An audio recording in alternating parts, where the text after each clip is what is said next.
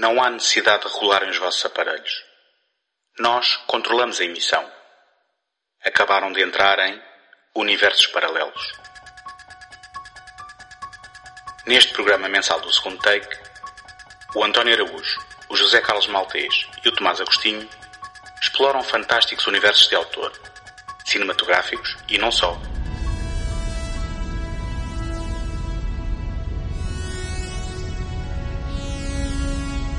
Desde mundos distantes em planetas desconhecidos até às áridas planícies do faroeste, não haverá pedra por virar numa busca contínua pela centelha de criatividade que alimenta a nossa imaginação.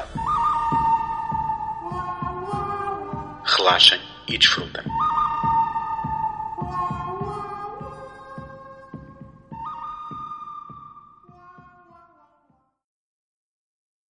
Olá, sejam muito bem-vindos a mais um programa dos Universos Paralelos. Hoje, tal como pode já ter adivinhado, por esse silêncio ensurdecedor que ouviram durante breves segundos, vamos falar de um dos maiores universos da ficção científica e do cinema de terror a popular a Terra desde os anos 70.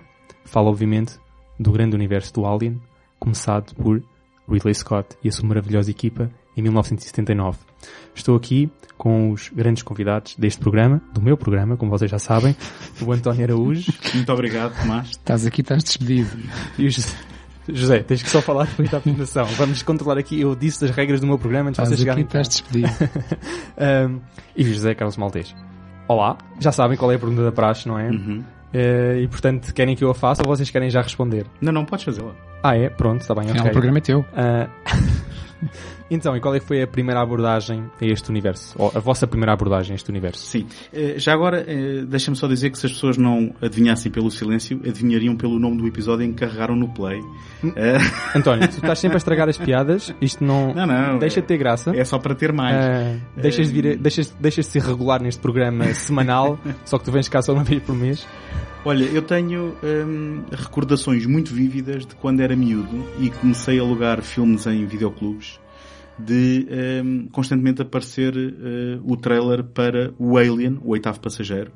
Hum, eu não sei se vocês se lembram dele, mas era um trailer muito evocativo, todo construído só com base naquela correria da Sigourney Weaver hum, na reta final do filme e que acabava precisamente com essa eh, frase de no espaço ninguém consegue ouvir os teus gritos e, e então era um filme que estava ali no radar de como sendo algo que hum, só pelo trailer já era assustador. Hum, uns anos mais tarde, presumo que exatamente em 86, eu era miúdo, não pude ver o Aliens no cinema, mas tenho um primo que foi ver e que depois contou vivamente cenas do filme e lembro que empolgou toda uma audiência ao ouvir contar hum, essas cenas.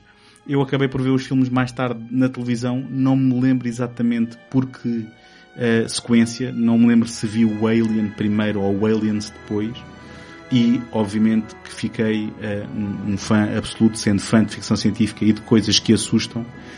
Um, e, eh, portanto, lembro-me que desde cedo depois havia aquela coisa de que qual seria o, o, o filme favorito, o Alien ou o Aliens, e basicamente esta, um, este dilema era resolvido em função do que tinha vi- visto mais recentemente. Se tivesse visto o Alien, era aquela, aquele conceito da casa assombrada no espaço do Alien, mas depois quando via o Aliens era aquele sangue a ferver e aquela emoção do, do James Cameron. Mais tarde já vi o Alien 3 no cinema, já vi o Alien Resurrection no cinema e a partir daí tudo o que tem a ver com a saga diretamente Uh, já vi no cinema um, e, e, portanto, é esta a minha história das primeiras memórias. Só um apontamento, também já falarei mais à frente, que um, tive também as novelizações, tive e tenho as novelizações dos dois primeiros, do Alien e do Aliens, um, do nosso amigo Alan Dean Foster, que também me fizeram companhia quando era miúdo.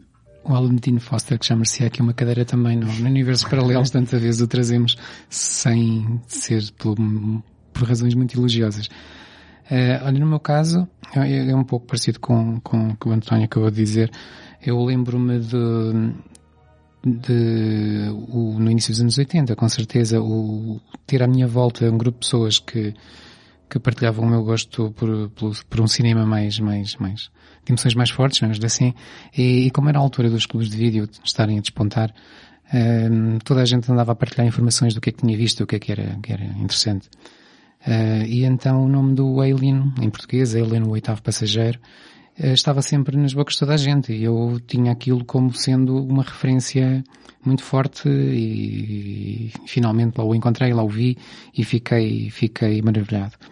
Uh, provavelmente já o vi muito em cima de 86 e portanto devo ter visto o, o Aliens logo de seguida também, também das mesmas, das mesmas condições, ou seja, em casa com uma cassete VHS. E, hum, e a partir daí, por acaso, não tenho, não tenho uma memória muito vívida de como vi o, o Alien 3. Sei que o Resurrection sim vi no cinema. Uh, foi uma, uma saga que eu acompanhei sempre com grande interesse, que hum, acho que, como já vamos aqui falar hoje, uh, conseguiu sempre renovar-se e, e, ter voz própria de filme a filme, coisa que raramente acontece uh, noutro tipo de, de, de de universos que são partilhados por diferentes realizadores, como é o caso aqui, e que, e, e por isso foi com, com grande alegria, posso dizer que, que soube anos mais tarde, muitos anos mais tarde, que a série ia ser retomada pelo Ridley Scott, com, com os filmes que, que tivemos recentemente, em 2012 e em 2017, e esperando um terceiro que, que não tem data, mas que há de surgir. E, e pronto, e, e, e Irei dizer mais à frente porquê, mas é, é, é um universo que gosto imenso. Bem, a, a, minha experiência é muito mais curta que a vossa. Só vi três filmes no cinema. Portanto, vi o, as duas prequelas e vi o Alien original. Uh, 40 anos depois, em 2019. Ah, já agora, uh, então, então deixa-me dizer que também viu o Alien Não, não, não, não, não, tu ah, não foi, não foi... ter-te lembrado, não te lembras, não ah, estou a brincar. Okay, okay, Só pronto. eu é que vi. vi vimos uh, há pouco tempo no Motel X. Uh, Exatamente. Certo, certo. Eu, por acaso, como estava a fazer uh, ir ao baú das memórias, pois, não me estava a lembrar algo mas que fiz a semana eu queria passada. parecer é? cool e ter também um número assim alto de filmes da Alien visto e vocês já estavam com 4 e eu, hum, não quero dizer só 2, vou dizer 3. Então deixa cá contar o Alien 4K do Motel X. Certo. Um, mas a verdade é que eu fui apresentado ao primeiro Alien, portanto, o oitavo passageiro, não sei, devia ter 15 anos. E depois vi os outros, não vi de seguida, um, porque, não sei, foram mais difíceis de arranjar, não estavam no, no, no videoclube, qualquer coisa desse género, e portanto só os vi passado muitos anos. Portanto, eu vi o oitavo passageiro, como um filme isolado, e só se calhar 5 ou 6 anos depois é que vi o, os outros. Um, portanto, os, os, outros três, da, mais, mais diretos, não é? O 2, o 3 e o 4. Uh, depois vi o Covenant no cinema, uh, desculpa, o Prometheus no, no, cinema e o Covenant no, no cinema. E a verdade é que era irrelevante se houvesse mais filmes ou não houvesse mais filmes. O primeiro filme já é um, mil filmes por si próprio, já se consegue desdobrar numa complexidade enorme.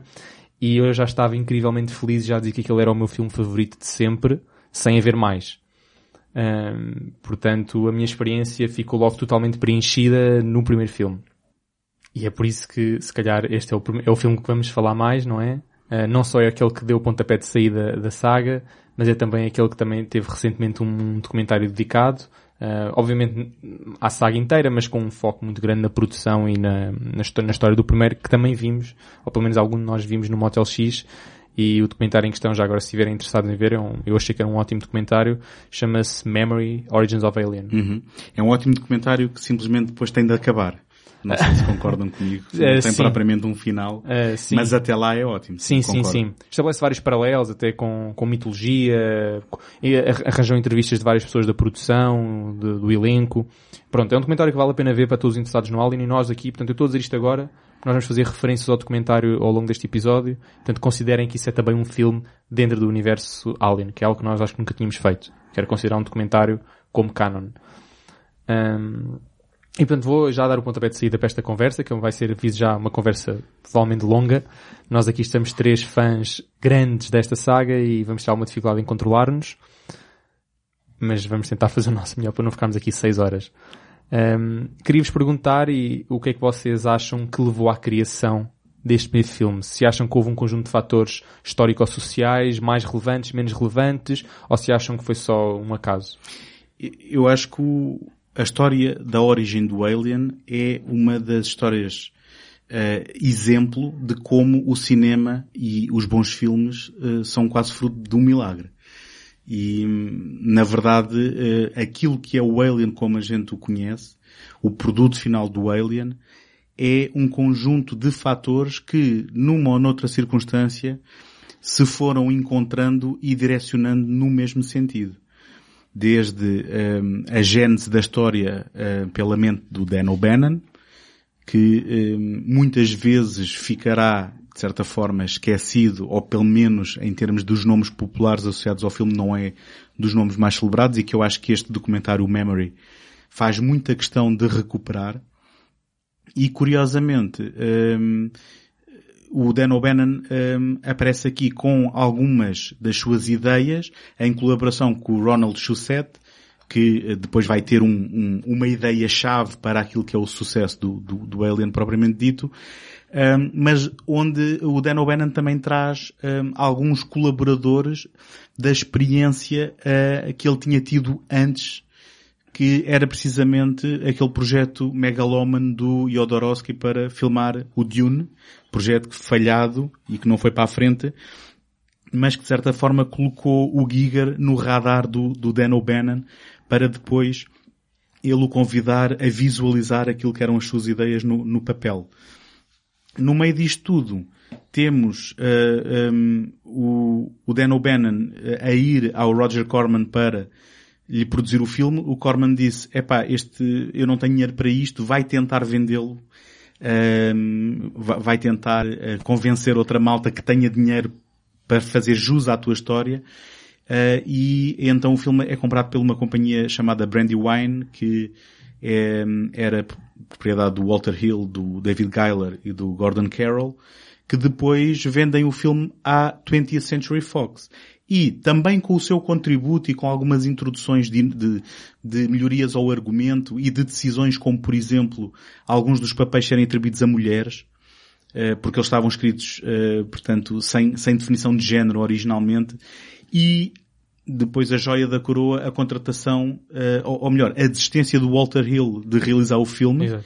e a subsequente contratação do Ridley Scott, que vai ser a cola que une tudo isto e que, portanto, com, com mais ou menos detalhe desta história, uh, o, o, que importa aqui se calhar até é a recuperação dele uh, e, e, o, e, o, subscrever e o apoiar as ideias do O'Bannon e do Giger, não é? Porque o Giger era alguém que assustava a 20th Century Fox, uma produtora uma Portanto, das majors foi, de Hollywood. Recusado, não é? Na, durante o período de produção de Walter Hill, exatamente. A, a Fox disse, Hum, este, não. Este, este, tipo não bate bem é, é da maluco, cabeça. não dá, isto é demasiado violento, é graficamente ofensivo, tem que ir embora. E isto contado assim parece muito fácil, isto é uma versão super resumida de, de, dos acontecimentos e parece que tinha mesmo que ser assim que, que, as coisas tinham que acontecer, mas não, isto foi uma série de acasos e fortuitos que, uh, portanto, partindo de uma uh, ideia Sim que era muito boa, mas que depois encontrou o caminho certo e estes colaboradores certos, acabou a ser aquilo a própria, que o que a, a gente... própria contratação do Ridley Scott também foi um bocadinho uma aposta cega, não é? Porque ele tinha só um filme feito, uma longa-metragem. Sim. Tinha, na verdade tinha acabado de fazer o filme. E aí a sorte um... era ele, de certa forma, ser sangue novo, mas também com ideias Sim. muito fortes Sim. e com alguma visão. E diz-se com, com alguma justiça que o Ridley Scott é um dos maiores estilistas do, do século XX, a nível do, do cinema. Ah, eu tendo a concordar. Ele tem uma, uma, mente gráfica, uma mente visual incrivelmente forte, e é por isso que tantos dos filmes que ele fez pertencem à nossa memória coletiva. Podemos falar só num período de 5 anos, temos logo o Alien e o Blade Runner. Uh, na verdade, 3 anos. E o Ridley Scott foi não só uma pessoa que disse e com uma imposição que o Geiger tinha que voltar, como também foi o responsável pela inclusão de, de mulheres no, no elenco sim, um... supostamente o David Geiler e o Walter Hill tomam crédito para isso. Não sei agora pois, eu, onde eu, é que a verdade fica. Pois é isso. Já agora dizer uma coisa que é, estamos a falar desse documentário, o Memory, que nos guia um pouco também neste episódio, que é um documentário que não houve nenhum dos três produtores. Portanto, a versão que nós seremos teremos tendência para trazer aqui é uma versão que vem do lado do, do Dan O'Bannon e do Ridley Scott e não tanto do Walter Hill, por exemplo, que talvez viesse negar um pouco que as Mas coisas também não acontecido nenhum assim. testemunho de nenhum dos realizadores eh, portanto, testemunho contemporâneo a quando a realização do documentário. Não, mas, mas Os, as intervenções do Ridley Scott são da altura das gravações. Mas... Sim, mas eu quero dizer é no sentido em que o Walter Hill possa ser mal Sim, visto aqui claro. como alguém que teve sempre decisões menos uh, consentâneas com aquilo que viria a ser a obra depois, como por exemplo esta de ter despedido o Giger, ele disse logo ao, ou, ou melhor, Fox, mas, mas com, com ele também o, o Walter Hill terá logo dito que o argumento era uma porcaria, uh, e depois mais tarde veio-se a afastar porque não queria realizar uma coisa daquelas. E, o que eu estou a dizer é se o ouvíssemos hoje, talvez ele dissesse, bem, não foi bem assim. Sim. Foi. Mas deixa-me fazer o contraponto que uh, eu, uh, na altura em que saiu uh, a caixa de DVDs com todos os filmes em que tínhamos uma versão... A quadrilogia. A, sim, a quadrilogia que eu costumo chamar assim, porque acho que essa palavra nem existe. Mas, mas sim... Tetralogia. A, a tetralogia um, com duas versões de cada filme e com documentários bastante extensos. Hum. aí os produtores têm voz e não é preciso o memory para eh, nós ficámos logo com uma ideia de alguma prepotência da parte do Geiler até num minimizar do papel do Dan O'Bannon e do Ronald Shusett, uh, puxando, digamos assim, a, a, sua sapiência de produtor endinheirado, portanto. Uh, fazendo esse contraponto, não é só por termos uma visão distorcida deste documentário, ou pelo menos mais tendenciosa, para recuperar aquilo que foi a importância do Dan O'Bannon, mas já antes, eu pelo menos, uh, tinha essa ideia por causa dos próprios documentários que sendo um produto, esse DVD sendo um produto da 20th Century Fox, tem documentários daqueles como a gente quer encontrar em que toda a gente diz aquilo que pensa porque já está a falar anos depois. Exato. Uh, já agora também, uh, voltando a Dan O'Bannon, se calhar vale a pena, uh, para concretizar isto que estamos aqui a dizer, falar um pouco das várias fases ou das várias, dos vários contributos e, e explicar que o Dan O'Bannon teve esta ideia de criar uma história deste género uh, por si, é uma ideia que ele amadureceu durante vários anos, uh, algo que ele se calhar tentou levar ao cinema quando colaborou com o John Carpenter no Dark Star. uh, o Dark Star sai como uma comédia, praticamente. Uh, por, o... por, falta de orçamento. Exato. Por falta de orçamento. Aquilo é um filme universitário ou, ou, ou, sim, pouco, ou pouco mais. É de fim de curso. Uh, é. Aliás, houve alguém que disse tivemos aqui a hipótese de fazer o, o, filme de fim de curso mais caro de sempre e mais elaborado de sempre e acabamos por tentar fazer um filme comercial e acabamos por sair o mais barato de sempre e o mais Sim, mal em, produzido de sempre. Em que o monstro é uma bola de, de voleibol, de, de, de voleibol ou de praia ou assim uma é, coisa sim, qualquer. E, e fim da experiência, o Dan O'Bannon torceu o nariz e disse não era isto que eu queria, eu queria Exato. pegar nesta história e, e fazer ficção que, científica a sério. Exato, e disse portanto que o argumento do Alien nasce da frustração que o Dan O'Bannon sentiu depois de ver o resultado final do Dark Star, ele decidiu escrever e, e, e ele escreveu mesmo, escreveu 30 páginas. É que chamou Memory. É que chamou Memory, exatamente, e correspondem, dito pelos, pelo, portanto, pelos produtores, nós não sabemos se é verdade ou não, eu não fui ler esse argumento de Memory, um, e corresponde supostamente às, às, primeiras 30 páginas do, Sim. Uh, com poucas alterações. Sim. Com 30, com 30 páginas original. seria um tratamento e, e, o título seria porque um, digamos, o monstro que aparece, de certa forma, roubaria as memórias às personagens. Hum. Portanto, há aqui um evoluir também e uma mutação da própria história, que depois, mais tarde, já quando está próximo do Alien, ainda tem um título, antes de ter o título definitivo que nós conhecemos, que era Star Beast, que mais Sim, fazia já, parecer... já a intervenção do Ronald Shusett, que, com quem o Dan O'Bannon vai morar depois de ficar empobrecido pela experiência europeia, que correu mal com, com, com o Dune do, do Jodorowsky, e que lê o argumento e, e dá a famosa sugestão da, da, cena que acho que qualquer pessoa que vê aquilo pela primeira vez, sem saber do que, o que vai ver, uh, quando vê aquilo pela primeira vez no ecrã, fica marcado para toda a vida, não é? Que é a cena do, do o chestburster. Do, o chestburster do, do, do, do alien que rebenta do peito do, do pobre John Hurt, o, o ator que acho que se diz que é aquele que mais vezes morreu em tela. E, e, esta foi só mais uma e se calhar a mais marcante de todas. Mais do que o Sean Bean? Sim, sim, eu já procurei, é? já. Sim, sim. então, olha, Sean Bean deve Mas olha, agora que falas, eu sou capaz de ter tido essa cena memorável uh, estragada pelo Spaceballs do Mel Brooks, que muito possivelmente pois. eu vi antes. Pois, não é tenho possível, certeza, mas é há, há essa possibilidade. Mas talvez. então o Ronald Chaussette sugeriu isso e de repente os dois uh, ficaram, perceberam que estavam em sintonia e tinham ali algo onde podiam mesmo uh, fazer crescer como, como, como, como o monstro cresceu. E, e a partir daí tem então o Star Beast, que depois, uh, de repente, eles também perceberam que o nome Alien era escrito tantas vezes no argumento e, curiosamente, não havia nenhum filme chamado Alien até aí. A palavra Alien nunca tinha sido usada num filme, assim eles o dizem, e, portanto, encontraram aí a palavra certa. Uh, depois foi, foi pronto a história da, da, venda do filme, como o António já contou, e, e os vários, uh, o arranque com, e depois sair novamente com o Giger, que é a pessoa fundamental para todo o aspecto visual de, do, do, do filme e da saga. Uh, sim, do filme e de todo aquele universo precisamente extraterrestre.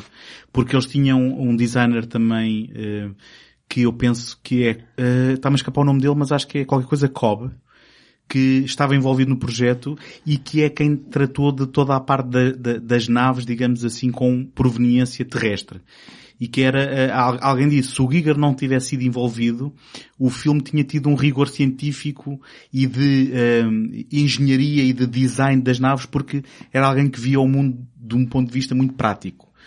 Uh, enquanto que o Giger traz uh, um, uma realidade quase de pesadelo, não é? De, de, de uma mistura de, de, mecânico com orgânico, um, que é depois também um, que depois tem, tem reflexo naquela criatura que eles encontram na nave alienígena, que nós não conseguimos perceber o que é que, o que, é, que é orgânico que está fossilizado ou o que é que é mecânico. Há uma fusão uh, que acho que é perfeitamente representativa da arte do Giger. No entanto, eu, eu concordo com isso, claro, e, e mas é engraçado que mesmo olhando para os, para os interiores da nave, que é nosso tromo, uh, há sempre algo de claro, mecânico, mas de uma forma que quase orgânica também, como se nós tivéssemos a ver um esqueleto de nave e intestinos de nave. E, e, e é algo que acaba por se coexistir bem com a outra estética, a estética do, do alienígena, uhum. eh, fazendo aqui um, um, complemento muito bom. E acho que isso também é, é uma das de, dos trunfos do filme, como é que partindo de duas de duas estéticas ou melhor, de dois, duas filosofias diferentes para a estética, acaba por se encontrar duas estéticas que se complementam muito bem. Se bem que supostamente aqui a diferença é que tudo aquilo que aparece no design da, da Nostromo eh, era pensado de um ponto de vista funcional. Se estaria ali é porque estaria a servir uma função tal como pensada pelo Sim, sim, sim, desenhador. claro. É, Nota-se bem essa diferença. Uhum.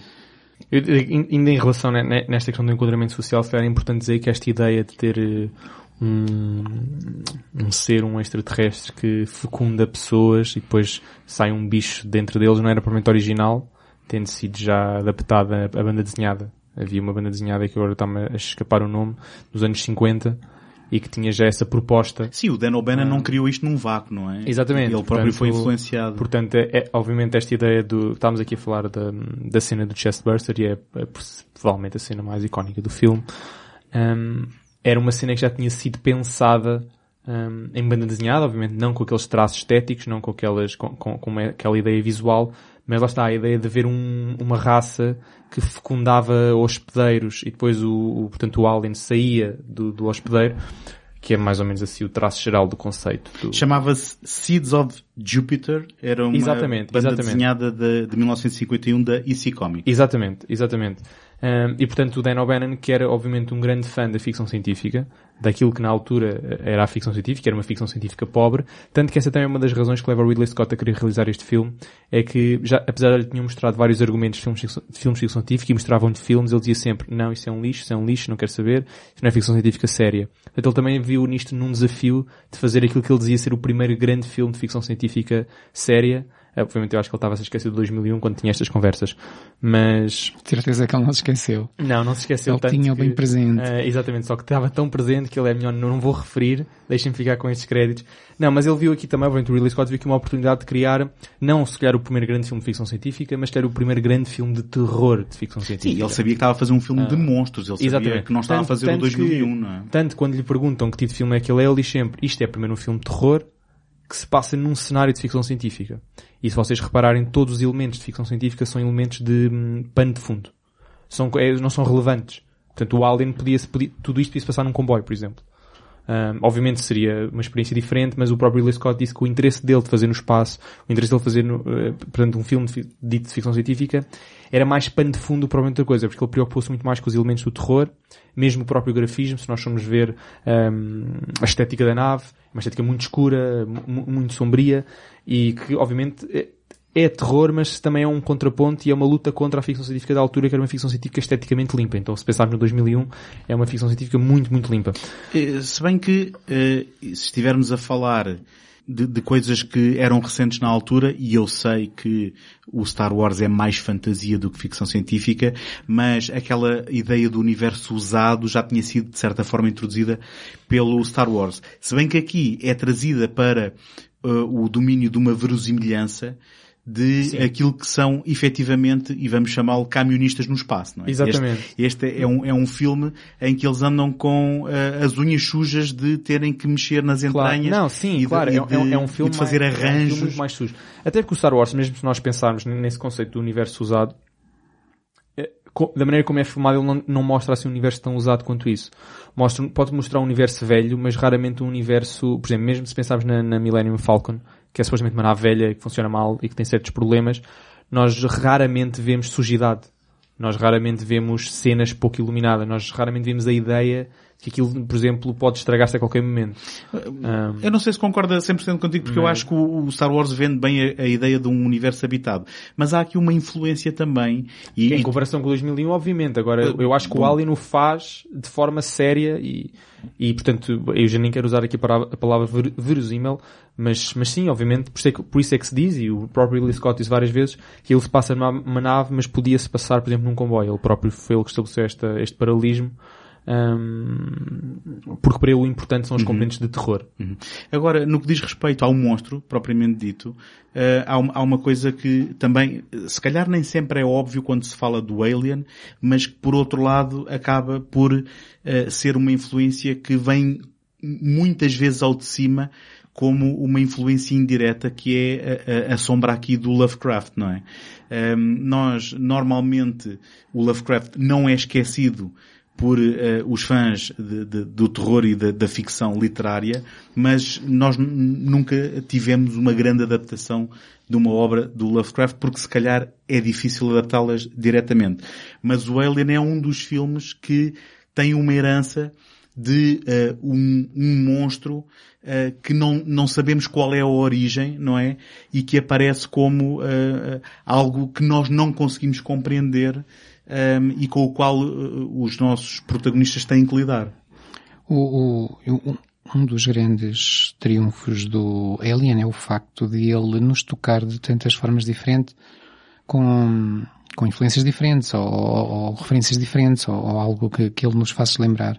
E, se calhar aqui a- a- o ponto, o foco do, do terror do Alien é este eh, medo do desconhecido. Quando, quando naquela frase que o, o Tomás disse no início de que no espaço ninguém te ouve gritar, eh, que, que foi a tagline do filme, eh, esta frase diz-nos logo que à nossa volta existe aquilo a que chamamos o espaço, que é algo desconhecido, algo escuro, algo sombrio, algo que nós não sabemos o que é. Pronto. O que é que nós estamos a fazer com isso? Estamos a lembrar aquele, aqueles medos primordiais da espécie humana de- desde, eh, desde a sua origem até, até hoje, principalmente quando se fala com as crianças, que é o, o medo do escuro, o medo do monstro, o bicho-papão que vem, e, e aquela coisa que, que fica sempre no, no, no vazio sobre que identidade tem ou o, o que quer que seja, mas por isso mesmo nos mete medo. E foi tudo isto, e, e o Lovecraft era exatamente nisso que pegava, nesse medo do desconhecido, de um- uma dimensão estranha, inexplicável e de, com habitantes, seres que tinham uma relação inexplicável connosco e que chegariam para acabar connosco também por razões inexplicáveis. Eh, esse desconhecido, esse escuro, esse longínquo, esse medo, eh, é, é algo que, que, que é fácil eh, de manusear no terror. É, é algo que nos toca imediatamente e, e por isso é que o Alien tem tanto de Lovecraftiano e tem tanto de, vou usar pela terceira vez a palavra primordial, que é o tal, o tal bicho-papão. O Alien é o bicho-papão que se diz às criancinhas, cuidado que vem lá o bicho. Uhum. Ehm, Eu só gostava de acreditar que esse medo do desconhecido não fosse estragado mais tarde por algo que tentasse explicar aquilo que a gente não conhece. Sim, mais tarde, disseste bem, Eu, mas... eu, eu, eu- eu, na verdade, e considerando o primeiro, este só apenas o primeiro filme, portanto não vou considerar as, as origin stories, eu, eu acho que o paralelismo com, com o Lovecraft, eh, portanto, com, com o Cthulhu em particular, vai ainda mais longe, ou seja, vai para lá de só uma encarnação da temática do medo do desconhecido. Acho que, portanto, estamos aqui a falar daquilo que o Lovecraft cunhou, ou não cunhou, mas popularizou como terror cósmico, não é? Portanto, aquele terror de, de, um, de seres de outras dimensões, eh, que não, portanto, que não habitam e que não vivem segundo as mesmas leis naturais que nós, e portanto que nós não sabemos como é que havemos de lidar. Portanto, é um medo pelo desconhecido, mas pior que isso, é um medo pelo indeterminado. Um, porque o desconhecido poderá ser determinado, aqui este é sempre indeterminado. E o, aqui o que o Ridley Scott faz, e o Giga, e toda a gente envolvida, não, não, não, posso colocar o dedo em quem é que teve estas ideias, porque são ideias desde design a maneiras de filmar. Um, o Alien encarna na perfeição este, é, todo, todo o que o terror cósmico carrega. Portanto, esta componente do medo do desconhecido, mas também o medo da representação. A criatura alien é duplamente, é indefinidamente representada, portanto, nunca conseguimos ter uma representação total da criatura. Ou, ou, porque ela tem várias faces, né? tem vários eh, estádios de transformação, desde o, daquela figura tipo um caranguejo, né? que nós hoje chamamos o facehugger, e que se acopola na cara das pessoas para depois fecundá-las.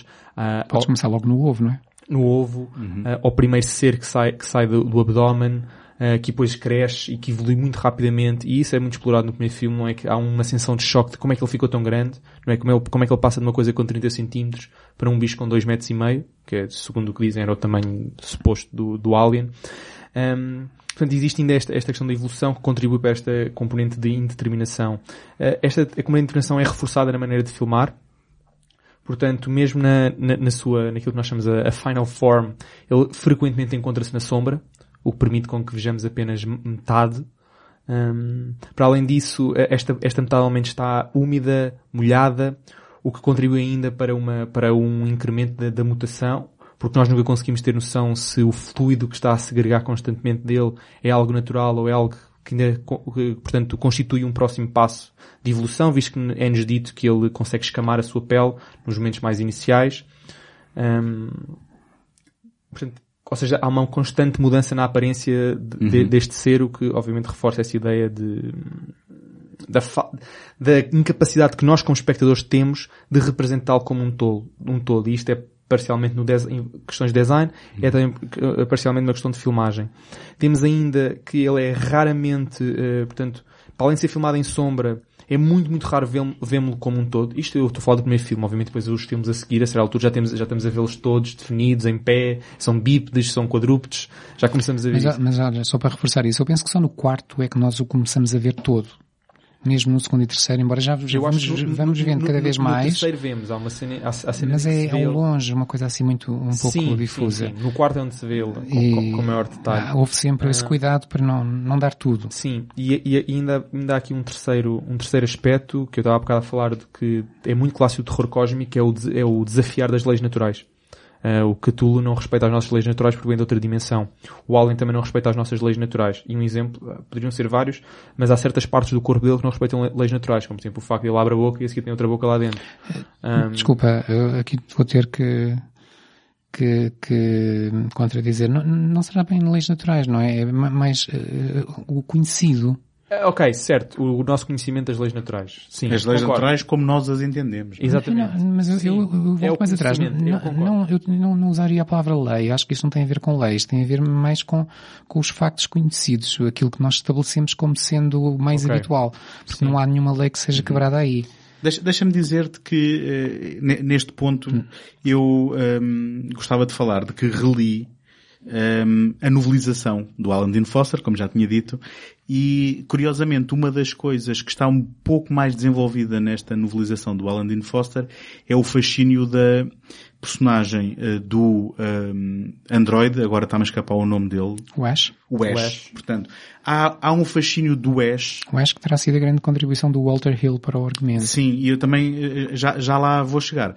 Mas no, no, no livro em particular há, um maior desenvolvimento de uma certa uh, frustração do Ash por não conseguir saber mais. E há uma sede de saber dele enquanto cientista e, e daí aquela, um, ehm, portanto, depois nós sabemos que há motivações um, ulteriores também, mas uh, aquela vontade dele saber, uh, de, de aprender com um organismo que, para todos os efeitos, enquanto que os humanos, que nós vimos mais tarde a saber que, que, que ele não é humano, estão mais preocupados em sobreviver, ele uh, está fascinado com aquela possibilidade de descobrir. Com o organismo perfeito.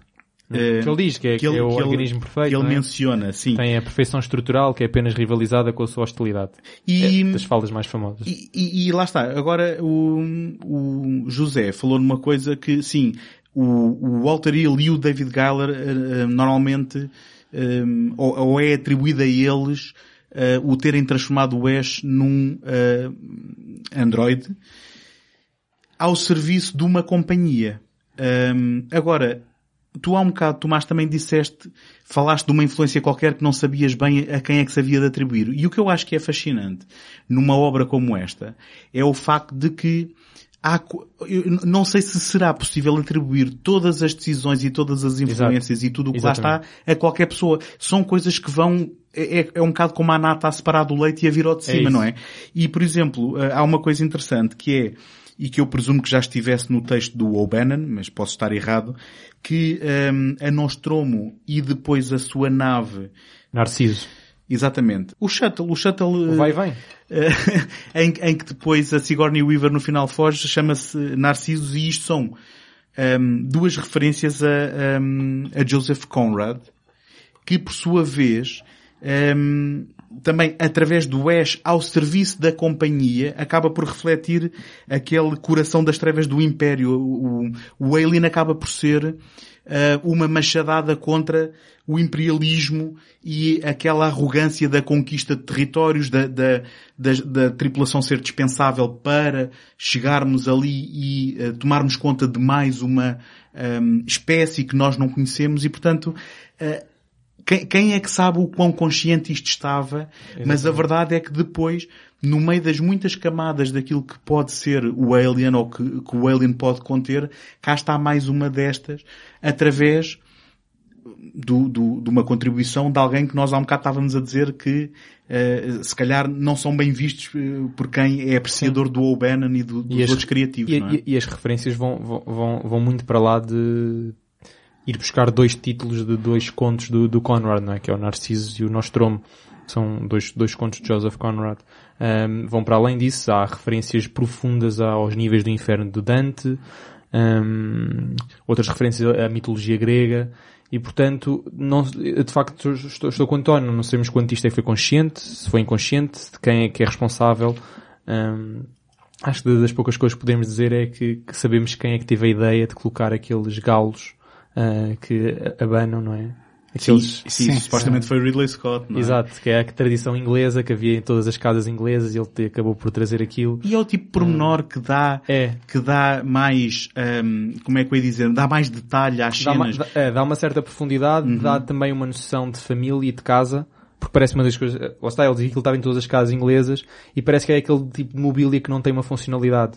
Uhum. mas que está lá porque, porque mas é, traz um certo mas calor. é uma coisa engraçada, porque dá familiaridade e ao mesmo tempo, pelo menos nessas cenas, porque estamos a referir-nos logo às cenas de entrada do, do, do, filme Alien, em que fazemos uma visita guiada pelo, pelo interior da uhum. Nostromo, onde não se vê rigorosamente ninguém, uh, nas primeiras cenas, e de repente começa-se a ver aqueles bonequinhos que se mexem perpetuamente e que nós perguntamos, mas o que é que ele está ali a fazer? Não, mas, mas é o perpetuamente é a palavra-chave, porque dá uma ideia de passagem de tempo, não é? Sim. Sim. De que aqueles corredores não habitados, no, no, portanto, uh, aquilo já será uma ação que decorre há algum tempo. E curiosamente na novelização, um, quando eles finalmente acordam e há movimento naquilo que é, um, portanto, aquela zona principal onde eles navegam, eh, é dito que aquela zona não era habitada há anos e, portanto, eh, o filme não podendo explicitar isso, porque não tem narração, não é? Exato. Uh, esse é o tipo de pormenor que sugere essa passagem do tempo. E, e, e, há, e há, outros pormenores que são, são brilhantes, que mostram, mostram a passagem do tempo e que mostram disposições de personagens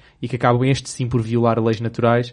Uh, que é, por exemplo, logo no início, também quando estamos a fazer uma visita guiada pela nave, vemos umas folhas nos livros a esvoaçar, de onde é que vem a brisa, sim, sim. Uh, a ser altura a chuva dentro da nave, Sim, okay. são coisas para dar textura. É, e, e, sim, e na verdade, sim, quando sim. o Ridley Scott foi questionado, porque estas ideias supostamente são mesmo do Ridley Scott, ele disse, mas fica fixe, não fica? Exato. E, e, não há, e ninguém consegue contraindicar isso é um porque, porque, porque, na verdade é um, é um filme, é uma peça de ficção e não vale a pena estarmos a ser incrivelmente exigentes com a física e portanto esta é uma atitude oposta à, à atitude que o Kubrick teve com o 2001, mas, mas a verdade é que dá, então na, na cena da chuva, transmite muito melhor. Vamos chamar-lhe água ah. a cair, não é? Porque água a cair. Pois, é, o não... Ridley Scott chamou-lhe mesmo chuva. Pois, pois ah. vamos pensar que é um sistema de refrigeração é de alguma parte da nave. Exato. Portanto, nós a tentar ser racionais numa decisão que o próprio Ridley não Scott disse. Não, não, não, eu não quero saber de onde é que vem a água. A água fica ali porque contribui para o, para o ambiente, para a disposição, para o uhum. mood, não só da personagem, mas da cena em questão. Pronto, o Ridley Scott é, é um formalista e isso vê-se nisso e muito mais. O, eu, eu, para mim, todo o início do filme, e depois vários, vários momentos durante o filme, uh, são muito evocativos do 2001 e daquilo que o Kubrick fazia. Nós temos sempre aquela câmera em movimento que, mesmo que seja um movimento lateral bastante lento, cria uma certa instabilidade em quem está a ver. Temos os túneis que formam aqueles planos uh, que o Kubrick tanto gosta, que, uh, como é que, não sei como é que ele se chama, mas aqueles planos em que nós vemos na profundidade Uh, o Kubrick filmava sempre assim. E, e aqui com, com, com, com os, o ponto de fuga. Sim.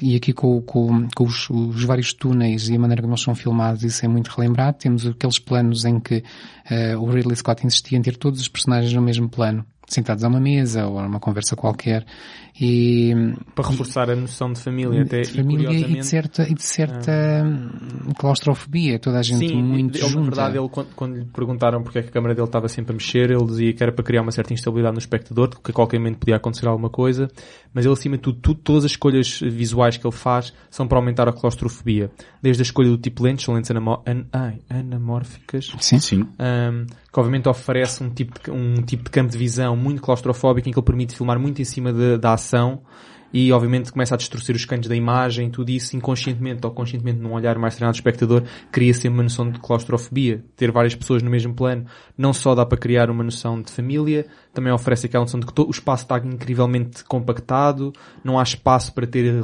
relações pessoais. Curiosamente, nessas situações em que estão várias pessoas num só plano, normalmente estão todos a fazer uma coisa diferente, têm as suas idiosincrasias em jogo, e, portanto, isto muitas tudo, vezes a falar ao mesmo tempo. Muitas vezes a falar ao mesmo tempo. Portanto, isto é inovador no, no, no cinema. Portanto, e, não, não e é também, só, e também o reflexo um, do estilo dos anos 70, do, sim. do Robert Altman, do Mesh. Sim, de, sim, de, de, das, das, das, cenas, tal, das cenas, cenas familiares. Sim, e do tal realismo que o cinema exatamente, trazia naquela década. Um, eu, eu gostava só de realçar aqui uma coisa uh, que, que, tem, uh, que diz respeito à construção de uma mitologia e do fato do cinema ser um processo colaborativo. Uh, e isto aqui também, mais uma vez, é uma teoria minha, que eu não sei se será verdade ou não, mas voltando à novelização, aquela coisa que mais tarde ficou conhecida como o Space Jockey, que é aquele extraterrestre mumificado que eles encontram na nave, não está na novelização. E tanto quanto eu me deu a entender, aquilo foi um design do Giger que entretanto eles decidiram que, mais uma vez, daria textura a esse cenário da nave alienígena. E é engraçado como uma coisa que se calhar não estava pensada do ponto de vista da narrativa originalmente e que foi uma opção se calhar mais estética e visual, é. acabou por depois ser um marco que mais tarde seria aproveitado Mas, em termos da narrativa da, das mitologias subsequentes de, é, é, construídas é, aqui. É curioso que uma série de decisões, uh, portanto, narrativas, mas que no fundo são pouco narrativas porque o Ridley Scott não, não lhes deu muita importância, o Space Jockey, o facto de haver toda aquela nave, foram decisões muito mais estéticas por parte uhum. do, do Giger para criar uma textura e um ambiente e que depois, curiosamente, Ridley Scott disse-lhes que pronto, isto é só para criar ambientes, atenção, isto não, não influencia a narrativa, o monstro é o monstro, está, o monstro anda a matar pessoas e as pessoas têm que escapar e fugir do monstro. Isto é basicamente a história. Não há cá uma, ele nunca teve uma preocupação mitológica Curiosamente, é o mesmo realizador que anos mais tarde vai desvendar pois, toda a mitologia. Pois, isso, um, exatamente. Portanto, isso ainda é algo que haveremos de falar, não é? A necessidade de, de, desvendar uma mitologia que ele próprio, na altura, disse que não tinha interesse nenhum em desvendar e que eram eh, simplesmente uh, itens para adicionar profundidade ao filme, mas não tinham um impacto na, narrativo, não era provavelmente relevante onde é que vinham os, os ovos, quem é que era o Space Jockey, aquilo não era relevante, uhum. não, não era todo relevante, porque a ideia é sempre impor um certa, uma certa um, aura de, de, medo, de claustrofobia, como aqui já falámos, e que ele fez isso de várias maneiras. Obviamente é impossível falar deste filme sem falar do elenco, é um eh, Antes disso, eh, nós não vamos querer falar de toda a questão da violação masculina, da gravidez masculina, disso ser um reflexo da, da, da, da culpa da sociedade uh, patriarcal, de uma certa vingança da repressão feminina. Não, não vamos querer falar. Não vamos querer falar não, disso. Sim, claro que sim. Está bem. Claro que sim. é porque estamos a falar de, de, também de temáticas, não, não é? Claro, claro. A, a, a questão é, um, isto estaria, estaria inerente, e isto é uma pergunta sem resposta se calhar, isto estaria inerente àquilo que foram que as intenções, não. ou eles tiveram só uma ideia fixe não, para chocar eu acho que isso e são, de repente isto são coisas que eu se acho que isso são interpretações pós-modernistas. É, eu também acredito que sim, mas pronto, são coisas que ficam, não é? Uh, fala-se na violação masculina, na, na, na cena do, do facehugger, fala-se depois na gravidez masculina, com, com a explosão do, do peito do John Hurt com, com a saída do chestburster. Uh, fala-se, uh, afinal, a Sigourney Weaver fica para a história como sendo talvez a primeira uh, heroína da ação do cinema no género feminino, porque até aí não era bem assim que se viam as mulheres no cinema, e depois disso foi o que, o que se tem visto. Uh, portanto, estas coisas tenham sido pensadas ou não, provavelmente não foram muito pensadas, uh, marcam. Se bem que o próprio papel da Sigourney Weaver como a, a primeira personagem feminina séria na história, na história do cinema de ficção científica é provavelmente da verdade. ação. Da ação, mas de ficção científica se calhar é mais, é mais correto dizer, ou de, ou de, da ação, de facto a, a, mulher era sempre vista de uma maneira muito estereotipada e é, é, não é difícil pensar, por exemplo, na Barbarella. Exato. Um, que, pronto. Mas a verdade é que a Sigourney Weaver ali está a encarnar para todos os efeitos, está a encarnar uma atitude macho um, e de um homem com uma, com uma roupagem feminina, como vemos isso solidificado no segundo filme, uh, em que aí até há a contraposição com outra com a única outra personagem do, do filme feminina, que é um autêntico Rambo, uh, com, portanto, com, com, com um corpo de mulher. Isto se calhar Portanto, não, não sei até que ponto é que foi, é que é reforçado pelo facto do argumento ter sido escrito com um género neutro ou com um género assumidamente masculino, que era a tradição da época, e depois o Ridley Scott simplesmente colocou uma cara feminina numa, num personagem que não tinha traços femininos. Mas a verdade é que nós raramente vemos traços femininos, pelo menos neste filme. No segundo filme, há uma certa emancipação, diria eu, do, da sua, do seu feminismo, de, portanto, não do feminismo como, como, como, como ação, mas do feminismo da personagem. Uh, só, só, que eu ainda assim estou... Mas eu ainda queria, eu, portanto, ah, eu, sim, eu estou sim. a colocar um, um, um, ponto aqui só porque hum. eu queria vir falar sobre o papel da, da mulher na, na saga. Que é, um, que é um papel, é uma evolução, eu acho que há uma evolução interessante ao longo de todos os filmes, então, todas as mulheres. Então, mas deixa-me só uh, complementar mas, isto, mas força. Porque, porque eu acho que é um bom ponto de partida para então o que tu queres falar. Porque eu estou um bocado com o José no sentido em que, independentemente da decisão e da intenção, depois o facto dele ser assim eh, faz com que ele seja importante historicamente. E... Claro, não, não, estou a tirar esta importância histórica, só... estou só a dizer que pode ter, portanto, mais do que uma intenção, uhum. uh, o, parece-me o Ridley Scott foi mais uma, uma questão estética, visual de ter, uhum. de ter não só homens, de, portanto, reforça aquela lei do realismo familiar, não há só homens, há também mulheres. Uh, não sei até quanto é que ele estava a pensar, vou ser pioneiro, vou, isto é aqui uma peça, uma peça de certo. Mas, mas deixa-me só fazer aqui o parênteses que é o seguinte, eu, eu neste último Motel Atenção, X... Sigourney Weaver é super, nem sei a palavra em português, mas é badass. Atenção, não, não estou a retirar isso. Mas uh, deixa-me só fazer o paralelismo, porque no último Motel X eu também vi um documentário que se chamava Horror Noir, uh, que era uma espécie de enquadramento na história do terror norte-americano de, de, da representação e do papel de, de dos afro-americanos no terror. Um, e o Alien é apontado como uma daquelas exceções em que a personagem de cor é a penúltima a morrer uh, e num elenco de sete, portanto, sendo que a Sigourney é a final girl e a, e a heroína da ação, ainda assim uh, a personagem do Yafet Koto foi um dos que sobreviveu mais tempo contra aquilo que, que são os estereótipos, que nem sempre são verdade, mas que são aqueles estereótipos que a gente se lembra sempre que seria das primeiras uh, personagens a ir no, noutro qualquer filme, não é? Mas em, Desculpa, eu, é, é, engraçado, é só porque em, em, relação direta com isto, é engraçado que a personagem, não estou a lembrar do nome, do nome da, da, da, personagem do, do ator, como é que ele se chamava no filme? O, o Parker?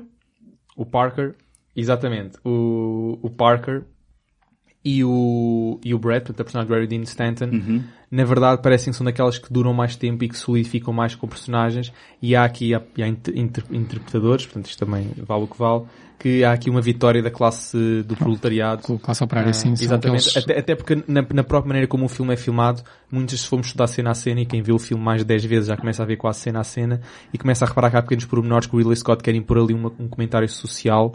Um, de classismo, não é? De classismo, sim. E, há, e mesmo no enquadramento, na hierarquia de poder entre personagens, há um, uma, uma clara intenção dele dizer que o proletariado tem tantos direitos, obviamente é fácil ver isso nos diálogos, não é? Mas nos diálogos parece que não há um vencedor porque aquilo nunca ganha efeito, não é? Do diálogo de, mas queremos os mesmos bónus que vocês, mas já há uma, já, já há uma introdução. Sim, isto tem, tem sempre muitos níveis para onde, para onde quer que peguemos, encontramos sempre mais níveis e um, já que falávamos aqui da importância da, da, da do papel feminino, da feminilidade, uh, que vai ser crescente ao longo dos filmes. Uh, há, há, uma coisa ainda anterior a isso que eu acho que tem que ser falado, que é o facto como tudo parece sexual no, no, no design deste primeiro filme e depois com, com, consequências nos seguintes que é um, a própria, no, Memory há uma frase da, da Veronica Cartwright, a outra personagem feminina do Aileen, em que ela diz, parecia que estávamos sempre a entrar em vaginas e parecia que estávamos sempre a levar com pênis por todo lado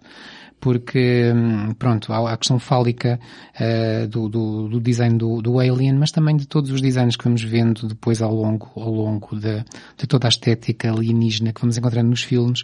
Uh, tudo, tudo, como já foi dito aqui, tudo muito úmido, tudo muito orgânico, tudo muito visceral.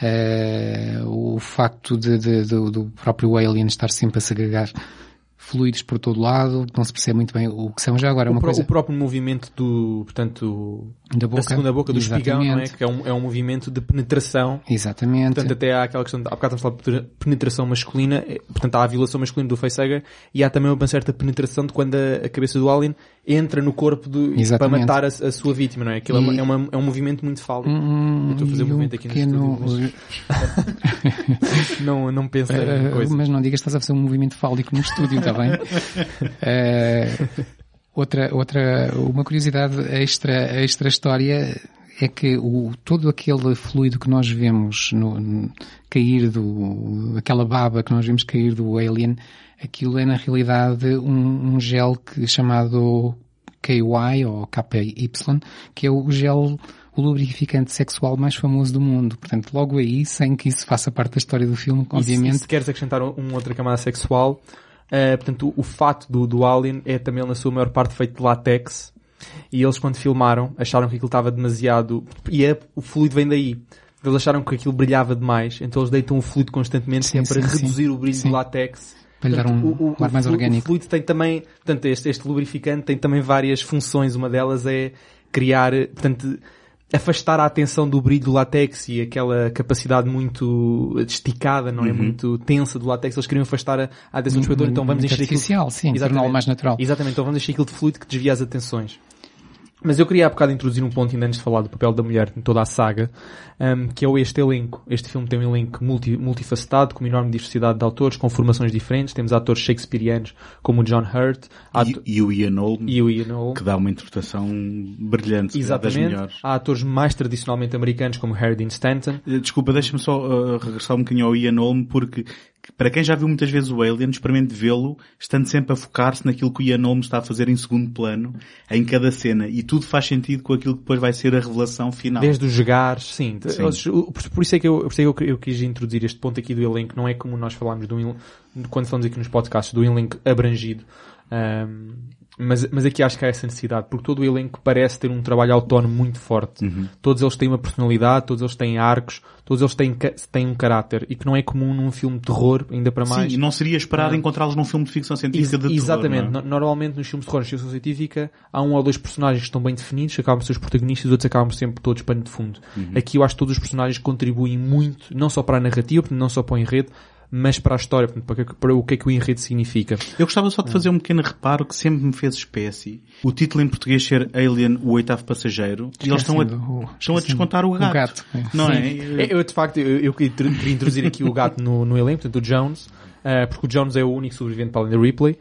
Um, e, e, e, e, há cenas dele que contribuem muito para o que é que o filme, é, são preâmbulos do que é que o filme vai, vai, vai acontecer. Quer dizer, logo a, a primeira, aquela cena mais clássica é quando o Harry Dean Stanton o, portanto, o, o, perde e depois tem que ir à procura dele, portanto a personagem do, do Brett, e depois nós vemos o, o gato já a assanhar completamente e nós sabemos vem o Alien. Portanto, ele também servia de preâmbulo. Há, há, uma cena muito, muito curiosa e para quem vê muitas vezes, e eu aconselho que vejam isto muitas vezes, este filme, que este, eu, eu quero já dizer que eu acho que este é um dos filmes mais bem filmados da história do cinema. E portanto, para, e, e, não só filmados a nível de jogo de câmera, mas em enquadramentos, tudo, tudo, tudo, tudo é, é, quase tudo perfeito.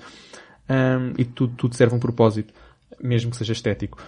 há uma cena em que estão todos a comer, portanto, a cena antes, imediatamente antes do Chestburster, e há um, há um plano desfocado que até o próprio gato uh, está a comer. É, faz parte da família. Uh, faz tudo, portanto, está tá tudo envolvido. Um, o facto da Sigourney Weaver ter que atrasar o seu, a sua, a sua, o seu, o seu escape, a sua fuga para ir tratar do gato, para ir buscar o gato, onde é que anda o gato.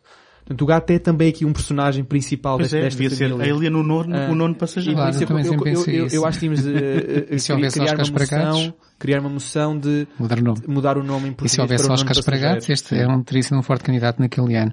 Já agora, uma coisa engraçada, nós tá, falámos aqui já várias vezes do 2001 e do, das influências do Kubrick para, para hum, a, obtenção deste filme, eh, e é engraçado que depois o Arthur C. Clarke, no, quando escreve o 2010, faz uma homenagem a este filme, onde diz a certa altura, quando os astronautas estão a entrar na Discovery, os astronautas da segunda missão vão, vão entrar na, na Discovery da primeira missão, e dizem o que é que iremos encontrar, e alguém diz, desde que não vás atrás de um gato, está tudo bem. Exato, exato. Mas já agora, eh, tu falaste do elenco e muito bem.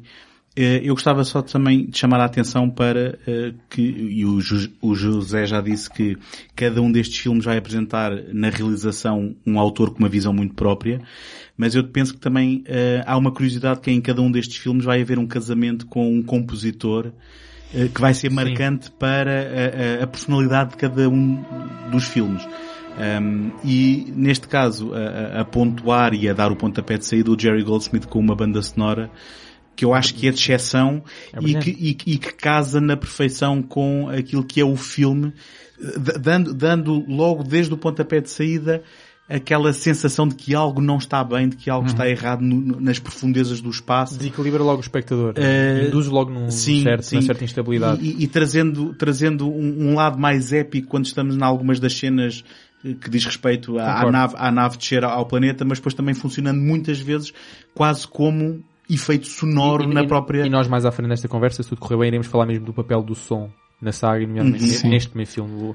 Mas podemos, podemos já... Eu podemos só para dizer uma antecipar isso. generalidade sobre bandas sonoras, eu, eu, eu tenho esta frase para mim como, como sendo quase um guia. Eu acho que as bandas sonoras são tão boas quanto o saber encalar-se quando é preciso saber encalar-se. E, e esta faz isso.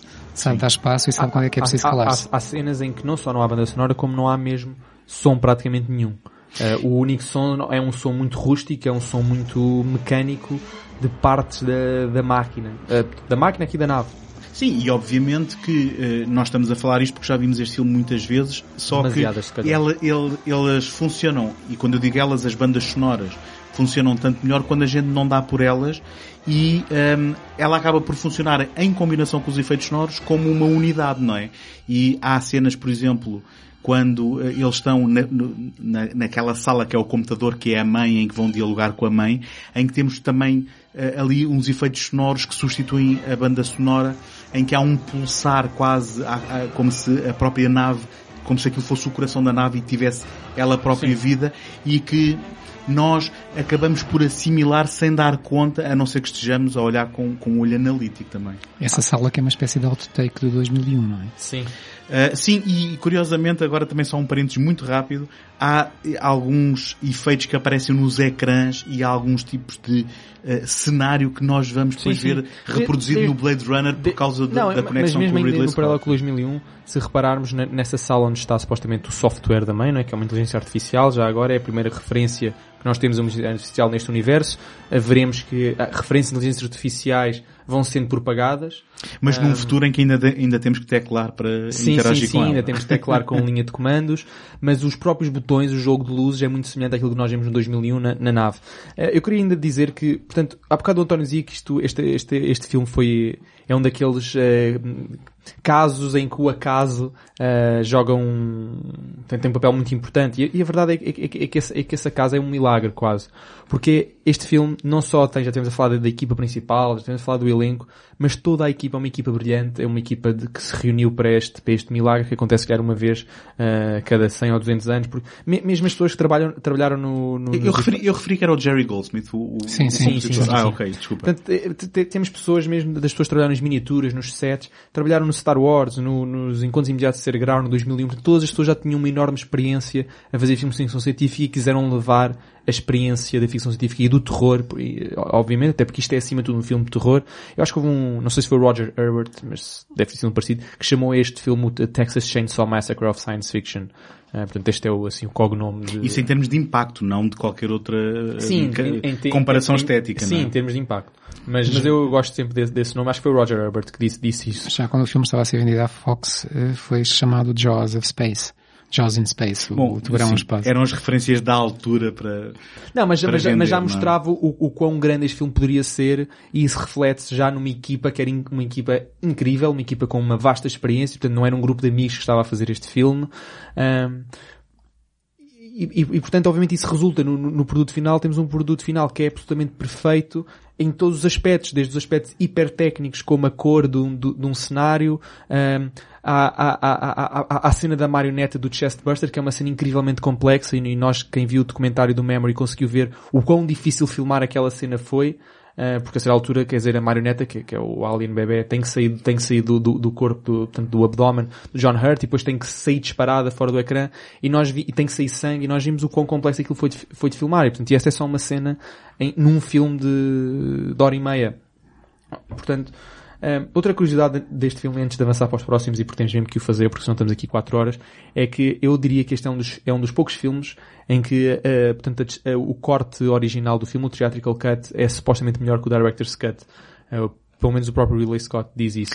Eu, eu, um... eu dá-me a sensação que o Director's Cut não é um Director's Cut de verdade em termos de recuperar uma qualquer visão não perdida. É, não é, tanto que o... Foi, foi um Director's Cut para uh, encher o chouriço do Exatamente. DVD. Eu, eu, eu, se me permitem... Há uma recuperação de uma cena icónica cortada mas que lhe roubava completamente o ritmo da sequência final. Exatamente. Eu, eu vou-vos vou rapidamente o que o Ridley Scott teve a dizer sobre, sobre, o Director's Cut. Isto é curioso, porque normalmente nós associamos sempre o Director's Cut ou o Final Cut, quer dizer, no Blade Runner isso é, é como sendo melhor. Sim, é um, é um caso, uh, mas é um caso sim, diferente. Mas aqui ele disse assim, portanto, a, a definição tradicional do termo Director's Cut uh, sugere a restauração da, da visão original do realizador, livre de qualquer limitações criativas por parte dos estúdios. Isso sugere que o realizador finalmente conseguiu sobrepor a Uhum. interferência de, portanto, dos executivos e que o filme foi restaurado à sua versão original Isso é o e, que é e- suposto, e sem cortar. sim. Isto é o que é o suposto. E ele disse, olha, este não é o caso com o Alien. É, com, é uma, é uma, e vou traduzir, é um monstro completamente diferente.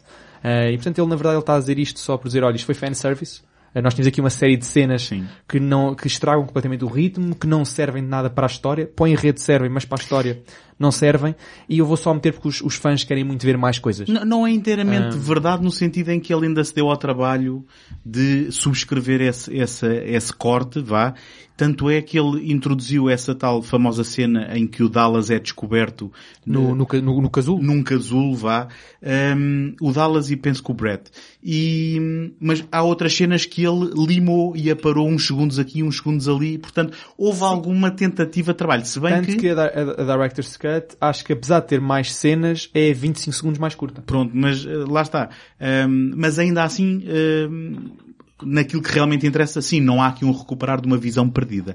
Não, Eh, e eu acho que a história, a história, portanto, o impacto do enredo em nós, acho que perde. Porque lá Sim. está, porque estraga ritmos, etc. E, o- e o ritmo neste filme é muito, muito importante. Há aqui uma, agora Ah. nós, nós haveremos de falar dos, dos filmes, há aqui uma questão que até pode dar o pontapé de saída para isso, que é, ahm, essa cena recuperada eh, sugere, e isto é um debate dos fãs mais acérrimos, de que o Alien eh, é autossuficiente no sentido em que autorreprodutivo no sentido em que se está a formar um casulo à frente do Dallas e sendo que depois é algo que com a introdução do Aliens do James Cameron é introduzido o conceito da rainha-mãe e há todo aqui um debate sobre o ciclo, se quiséssemos entrar por aí. Sim, mas eu acho não que- tenho muito a dizer eu, sobre eu, isso. Eu, eu mas- acho que esses debates têm, têm problemas, acho que não se deve, é difícil discutir continuidade dos filmes, isso é um dos tópicos muito discutidos, não é? Até há mo- noções para tipo fazerem-se retcons, não é? Que é, eh, há, portanto, corrigir continuidades retroativamente. Não, e, e implicaria que os filmes tentariam Ah. Explicar-te qual é exatamente cientificamente o ciclo e não é o caso. Não tem é? esse interesse, a não ser depois Ridley Scott deu-lhe uma coisa na gana e vamos aqui fazer só filmes sobre as origens disto. Uh, porque se calhar precisava de dinheiro, não sei. Mas, uh, portanto, entrando agora já no, na sequela, eu quero já começar por dizer que isto é provavelmente uma das melhores sequelas do cinema enquanto sequela, não necessariamente filme isolado, mas acho que faz tudo o que uma sequela devia fazer. Um, e acho que é mais ou menos esta é a tradição, até porque há muitas pessoas que preferem este filme ao filme original. E, eu arriscaria-me a dizer que enquanto filme isolado, porque Sim, não sim, é preciso de sim, todo ver claro, o primeiro para... Claro, claro, concordo plenamente, mas, mas a sequela é, eh, portanto, portanto, há um expoente, eh, portanto, do- dos arcos narrativos das personagens, do universo, da, da ação, das cenas, ou seja, aqu- aquela velha frase que a sequela quer-se que seja mais e maior, não é? Este faz isso, é tudo mais e maior. Há mais bichos, são maiores, há uma, há uma, uma rainha, portanto a, a trama fica muito mais, Mais tiros, mais complexa, explosões. mais tiros, mais explosões. Uh, uh, portanto, a, a, a replay encontra, ou encontra, Parece ou um, filme, parece um filme de James Cameron. Pronto, é- é- tu, tu foste É tocar isso, onde claro. eu queria, que é, este é um filme de James Cameron. Não, é? mas, mas serviu muito, mas atenção, podia não ter servido bem o primeiro. Portanto, podia ter sido uma coincidência infeliz. Uh, Ou seja, podia não ter corrido bem como sequela, mas eu acho que assenta na perfeição naquilo que nós poderíamos esperar de uma sequela do Alien. Toda a componente política e social, do imperialismo, é explorada neste filme. Sim. Uh, portanto, está tudo, todos os tópicos que foram de certa forma deixados em ponta solta, são pegados aqui e eu diria que são corretamente explorados sem perder foco do que é que o filme é. Continuar a ser um filme de terror barra, barra ação. Isto, isto é o filme do Vietnã que o James Cameron nunca conseguiu fazer. não é? Eh, mas, não, mas garantidamente, até porque há bocado estava a dizer da- das personagens Rambo, não é? E os, os Marines, já não sei se eram Marines, se eram comandos ou E já se falou aqui no. Conrad, não é? Que inspirou o Apocalypse Now. Exatamente. Sim, mas são Eh, Marines, são Marines. São Marines, pronto. E, portanto, tá, eu, eu, eu, na verdade, acho que aquela eterna discussão, e, e, é- e uma discussão e um debate que às vezes até eu próprio tinha internamente, de é o Alien eh, melhor que o Aliens ou vice-versa, e eu acho que eh, é um bocado como comparar alhos e bugalhos. É, o Alien é um excelente filme do Ridley Scott, o Aliens é um excelente filme do James Cameron. Um, e, e nesse sentido, um, eu, eu pessoalmente não tenho muito a adiantar, a não ser o facto de que, uh, além de ter um, pegado naquele conceito e uh, o James Cameron o ter trazido para aquilo que é o seu cinema, ele depois alargou uh, a mitologia, e é isto, concordo contigo Tomás, um, pegando nos conceitos base e sem os estragar, uh, aumentando-os e levando-os para outros para outros um, para, para outros horizontes. E o facto é que um, eu, eu, nunca joguei muitos jogos e, e, nunca li muitas BDs, tenho uma BD da qual depois já gostava de falar um pouco, mas uh, o conceito da, da, da Alien Rainha Mãe e tudo mais é depois sempre aproveitado por um conceito todos já agora foi criado pelo James Cameron, Sim. desenhado por ele, Certo. e tudo porque o James Cameron parte de, de efeitos especiais, tendo trabalhado durante anos, no, um ano ou dois, no, no, no estúdio do Roger Corman. Curiosamente, o, Roger, o nome do Roger Corman vem através da baila. Um, e depois também há a curiosidade de que o próprio Alien, o próprio bicharoco, vá, vamos chamar assim, não é igual ao, ao original. Não, não, o seu design é, é, diferente. é mesmo diferente porque o, o, o, James Cameron achou que, uh, portanto, e esta é provavelmente a diferença estética maior, é, tem a ver com a, a translucidez do crânio. Portanto, no, no, primeiro o crânio é translúcido, aquela, aquela cúpula que ele tem. Sim. E neste é, é completamente opaca. É, James... Não, e é opaco e até tem, tem, tem, tem, uh, rugosidades. Tem, tem, rugosidades, porque o James Cameron achava que era muito mais monstruoso uhum. ter um crânio assim. Eu por acaso discordo, eu, eu acho que era muito mais interessante o que o Giger pensou. Não sei bem que o James Cameron achou que devia estar a mudar o design do Giger. Outras questões para outro dia. Bem, porque estava a fazer o filme dele para todos claro, os mas eu acho, eu acho que não. Mas acho o, que pronto, o Cameron tem, tem uh, uh, ele próprio é o autor do argumento e, e teve a sua visão. Uh, já agora gostava de falar aqui de algumas coisas que, que eu acho que ele trouxe como, como temas que, que hoje todos associamos à mitologia alien. Uh, por um lado, uh, continua a dar expressão àquilo que vinha de trás, que era uh, aquela ganância humana que faz com que, em, em, busca, seja do conhecimento, seja do, do, do, do lucro, neste caso, a tentativa de militarização do, de, daqueles seres, seja qual for, há sempre uma ganância de se chegar mais longe ou de se ganhar mais dinheiro e é isso que motivava o personagem Ash, melhor, as suas ações. Ele não era motivado porque ele era um androide. Uh, uh, e é isso que depois vai motivar também aqui o personagem cujo nome agora não me lembro, que, que é o, o, o representante da, da, ah, da company. Também, também, também não me lembro. Uh, que vai com a, com a, com a Mas que é o Sigourney Paul, Hoover, o Paul o Weiser, Paul Reiser, sim. sim. que vai com a, com a, com a, com a Ripley e com os Marines. e depois temos aqui ainda, aqui sim, mais uh, do que no primeiro, no primeiro isso praticamente não existe. Outra coisa que é uma arrogância, ou, hubris, como, como chamavam os gregos, uh, humana de dizer não há problema, nós somos muito melhores do que qualquer outra coisa, nós conseguimos sempre, que é, que é esse ponto de partida dos Marines que, embora a, a Sigourney Weaver ou a Ripley os vai avisar, cuidado que vocês vão apanhar uma coisa que nunca viram à frente, eles riem-se dela, o quê? Nós somos capazes de tudo, nós E matamos temos, tudo. temos, esta- temos estas armas deste tamanho. E é? depois isto vai ser um, um pouco, um pouco, eh, um pouco não, muito mesmo, eh, presente em todos os filmes daqui para a frente. Eh, e, e pronto, e, se calhar é algo muito humano, não é?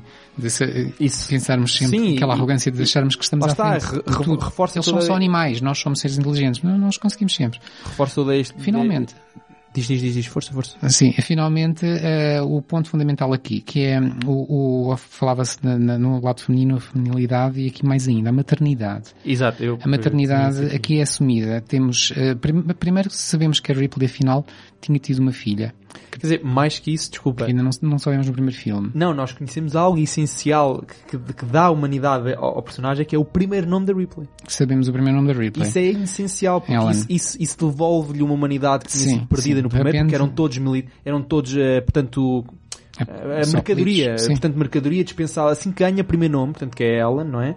Ah, devolve-lhe a questão de, ok, isto é uma pessoa. E, portanto, depois é reforçado pela questão, pronto, e agora deixo retomar da Encontra- maternidade, do- encontra do- uma- há uma certa uma menina- sexual e tudo. Encontra depois uma menina de quem que ela vai sentir-se como uma filha que ela perdeu e portanto vai criar-se logo ali uma relação maternal entre as duas e depois finalmente o confronto final que, que não está cá só por uma razão estética é mesmo para dar atenção e, e trazer o filme ao, ao- ao seu culminar que é o encontro das duas mães a, a Ripley com a rainha a rainha que explica porque é que havia tantos ovos Uh, acho que foi uma boa visão do, do James Cameron que dá, que dá este organismo. Aliás, a ideia vinha de trás, de certo modo, porque eles são chamados, uh, os próprios autores, o Dan O'Bannon, o Shusett, falavam sempre em insetos como inspiração. E quando nós pensamos em insetos, pensamos em colmeias, pensamos em formigueiros, pensamos seja no que for, pensamos em ovos, pensamos em rainhas, em, em, em, pronto, principalmente no- no- nos animais, no- nos insetos sociais. E, e é aquilo que aqui vemos. Vemos, vamos ver eh, os bugs, como também são chamados aqui, talvez influência do Starship Troopers, do, do, eh, Do Lineline? do, do, E- e-. E, e para além de, desculpa, em relação aos insetos, para além da ideia de haver sempre uma, portanto, uma mãe, não é? Uma, portanto, um inseto que é mais que os outros e que, e que dá, e que dá luz ao- ao- aos demais, também há aquela ideia da, da mente de colmeia, né? Que agora Exato, está muito na moda, hive. hive mind. E, e, É. que- e que se nós repararmos aqui isso é explorado, porque eles estão todos sempre em ligação uns com os outros e a mãe de certa forma controla, tanto que ela depois faz certos cham, cham, chamarizes na e forma eles como ouvem- protegem então, o ninho, como se afastam, porque não são Portanto, permitidos, em alguns, em alguns pontos eles não são permitidos, o que acontece Portanto, com a alguns insetos. insetos não só é no sistema de reprodução, também é no sistema Mas isso social. permite, e era aí que eu queria culminar, permite então que, que vejamos esse paralelo e esse confronto. É como se o filme terminasse num duelo de mães, cada uma a defender o seu, os seus filhos, por assim dizer. No caso da Ripley, eh, por proxy, eh, a, pequena Nut, que, que aliás tem este nome, acho eu, por homenagem à deusa egípcia, que o Egito era um, um dos, uma das inspirações do, do, do Giger mesmo, muito E da estética dele uh, vinha da, da estética egípcia. Uh, e, e a outra mãe que é uh, a rainha, a rainha dos, dos aliens. Deixa-me só acrescentar que antes do confronto de mães, há também a sugestão de família entre a Ripley, a Newt e o Hicks. Exatamente. Um, que, é um, o- que, que, tal curiosamente depois são os três sobreviventes, além do android, que neste caso do Bishop. é, é benigno, eh, ao contrário do filme anterior. Mas é explorada a sensação de desconfiança que ela carrega do primeiro filme. Claro, claro. É. em rela- Não, isto- isto são- que é são- para haver são- uma inversão É, também de expectativa. São pequenos é? exemplos do, do quão boa isto é como sequela, porque não se esquece de nada do primeiro filme e apenas potencia para o segundo filme. Olha, e eu vou elogiar o filme usando uma metáfora que eu detesto. Mas isto é literalmente eh, uma montanha russa de um filme. É daqueles em que tu te apanhas lá dentro e de repente não tens como sair até ao final. Concordo, E concordo. sempre em crescendo de, de, de emotividade e de emoção. É um e filme- nesse aspecto o Con- James concordo, Cameron... Concordo plenamente. E é um filme que apesar de adicionar muito a este universo, não só a nível de conhecemos mais da mitologia do Alien, como por exemplo a Rainha, eh, conhecemos mais da, da, da Ripley, o primeiro nome, a questão da maternidade, ehm, conhecemos outros personagens, conhecemos, temos uma visão ainda mais clara do imperialismo e da ganância humana, mas para além disso tudo, aquilo está, numa, está dentro de uma cena de ação da qual não conseguimos sair e da qual é um filme que se dedica muito pouco a refletir sobre si mesmo. Coisa que depois, quando vamos ver, por exemplo, o Prometheus ou o Covenant, são filmes muito mais reflexivos eh, sobre a própria natureza, não só de, natureza humana, mas também a natureza do próprio universo Alien.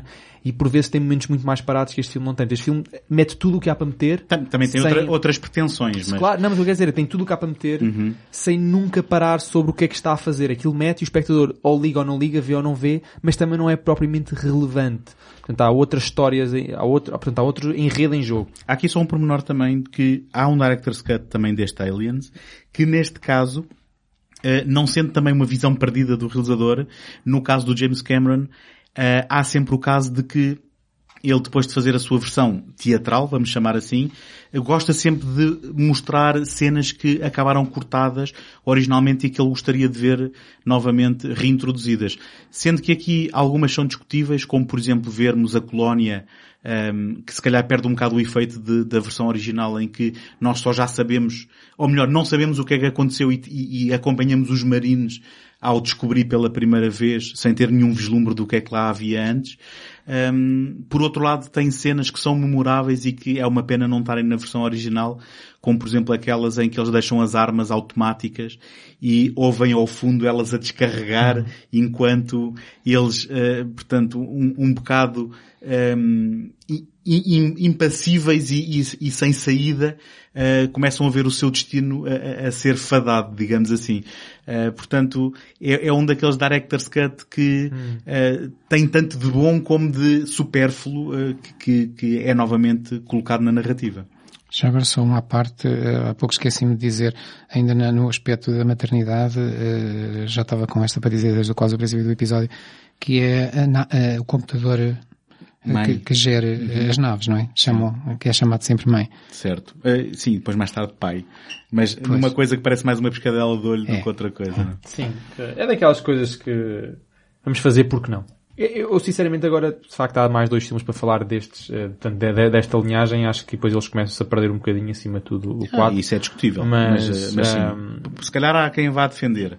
Não, mas, os- mas, os mas dois filmes. fa- falemos do... Mas deixa-me só então fazer um apontamento, que é o seguinte. eh, com o final do Aliens, havia sempre a expectativa de que qualquer sequela eh, mostraria o que é que acontece àqueles sobreviventes. Nesse aspecto, eh, eu gostava só de falar de uma pequena experiência que foi, eu tenho uma BD, que é uma edição brasileira, que junta alguns números que foram, foram editados e depois foram compilados ne- nesta, neste livro que eu tenho, que eh, tensionavam ser uma continuação do Aliens. Eh, e que curiosamente a primeira coisa que fazem, e não sei por que razão, é dispensar a replay. Eh, fazem uma, uma referência, ah, toda a gente sabe o que é que lhe aconteceu. Mas pegam no Wix e na Newt, passado uns anos, e de repente eles descobrem o país, do, o- desculpem, o planeta de origem dos, dos aliens, que é algo que também sempre fascinou e que ehm, depois os filmes subsequentes nunca foram aí, mas que foi sempre uma hipótese de será que podíamos conhecer o planeta original dos aliens? E o Wix acaba por pegar na Newt e ir numa missão. Em paralelo há uma história eh, que envolve um evangelista de TV que eh, adora, digamos assim, os aliens.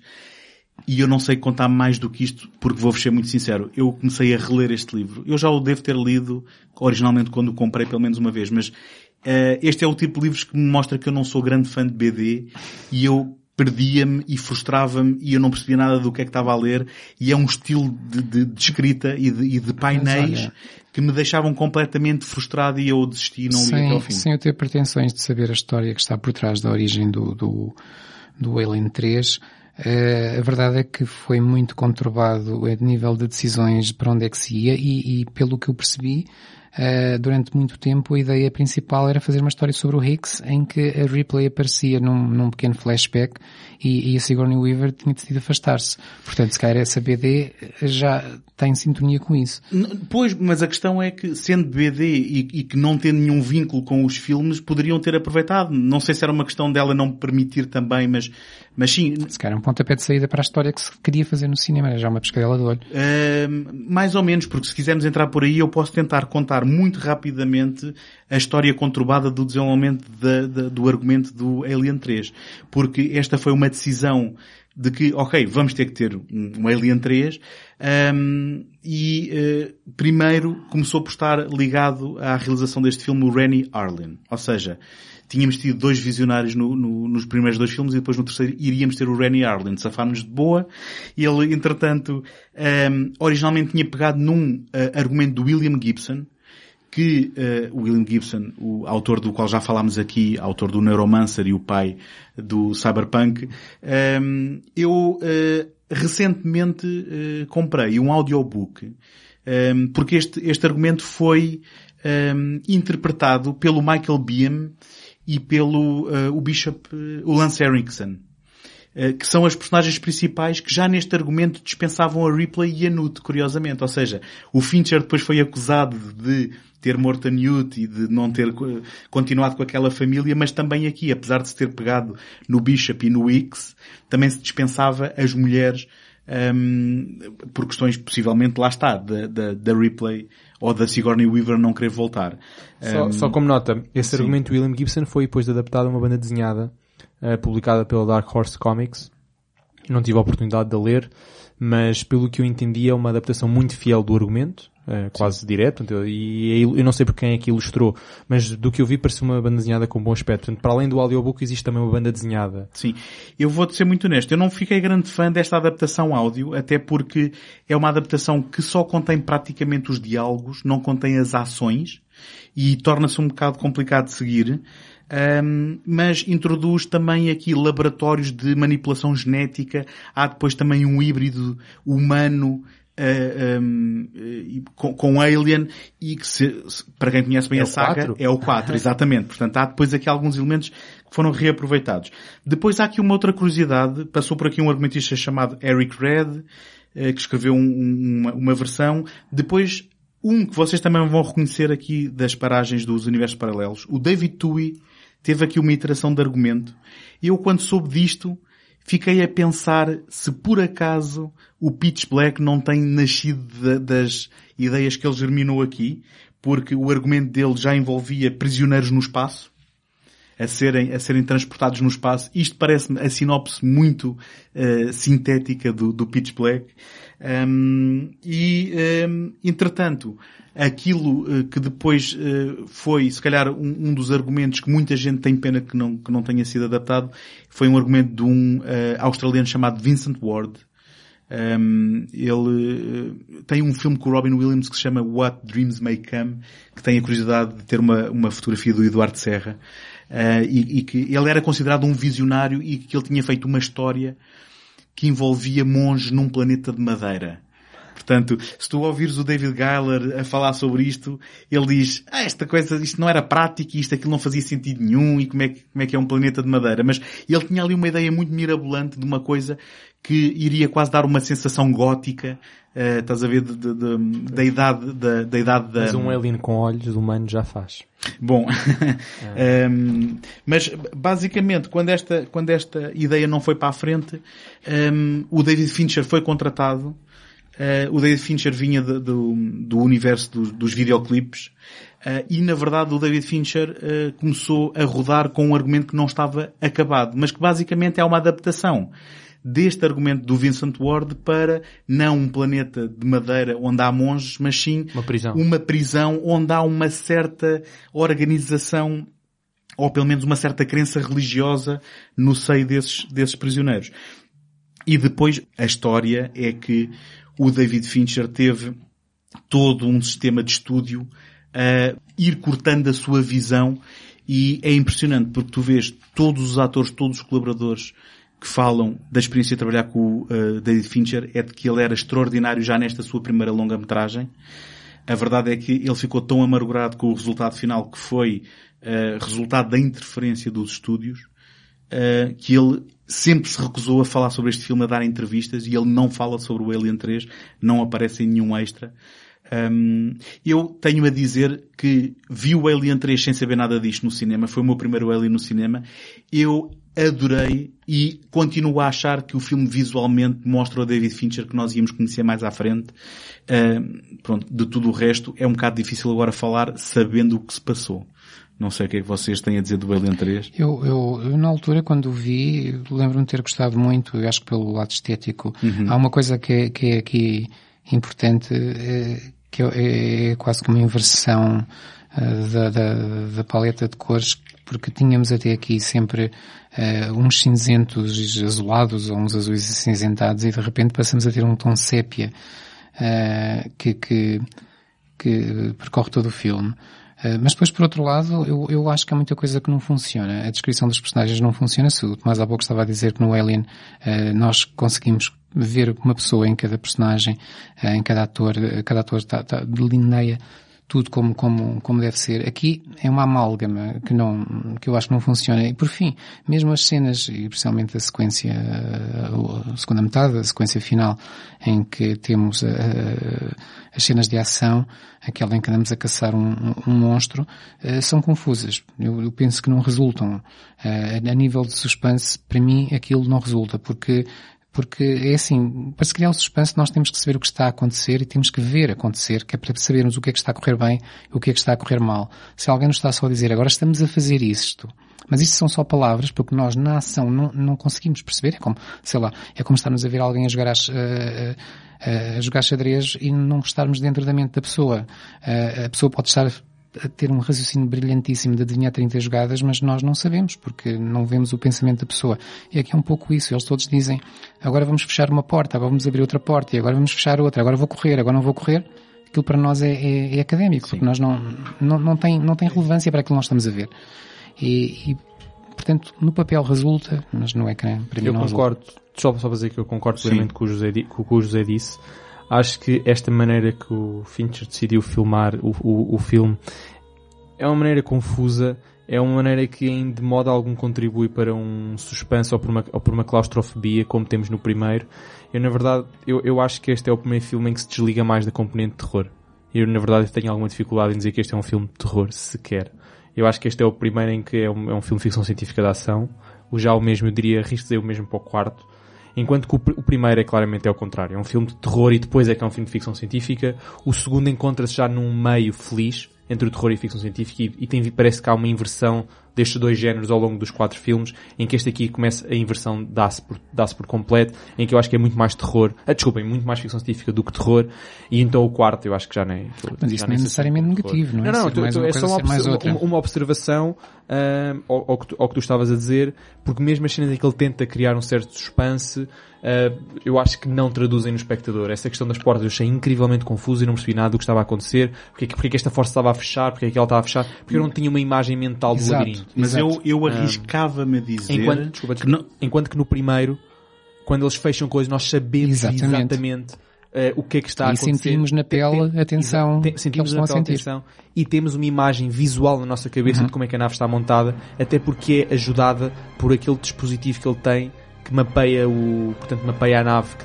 detectava os organismos vivos. Portanto, há um, há, para além de ser muito mais fácil nós concebermos como é que a nave está construída, também é um objeto mais pequeno que a prisão, existe um dispositivo visual dentro da narrativa que nos mostra o mapa. Este aqui não, este aqui é só eu fecho esta e fecho o C14 e o C64 e o PIS 13 e o PIS 5 e o PIS A e o PIS B. E eu, eu já, não, já não sei nada do que Eu aqui arrisco-me a dizer, e vou, vou tentar ser advogado do diabo do homem, uh, que ele não precisa de, da minha defesa, mas uh, arrisco-me a dizer que não tem a ver tanto com a forma como ele filmou, mas tem a ver mais com a consequência de, do quanto lhe retiraram a visão e são questões de edição que vocês estão a descrever. Uh, e na verdade, uh, o Alien 3 é um daqueles onde nós nunca tivemos a visão recuperada porque ela nunca chegou a existir uh, a 100%. O que nós temos à laia de Director's Cut é aquilo que se chama o Assembly Cut, que foi uma tentativa de, a posteriori, repor o filme o mais aproximado à visão original do David Fincher, mas que não foi feito com a colaboração dele e foi feito com com colaboradores que tentaram repor essa visão. Atenção, não, não digo que não, mas o, o filme é o filme que temos, não é? Correto. Uh, e, e, aí... Eu sei que estás a tentar uh, defender, de certa forma, aqui o, portanto, o, o Fincher teria outra visão e ele não, foi impedido de fazer isso, não é?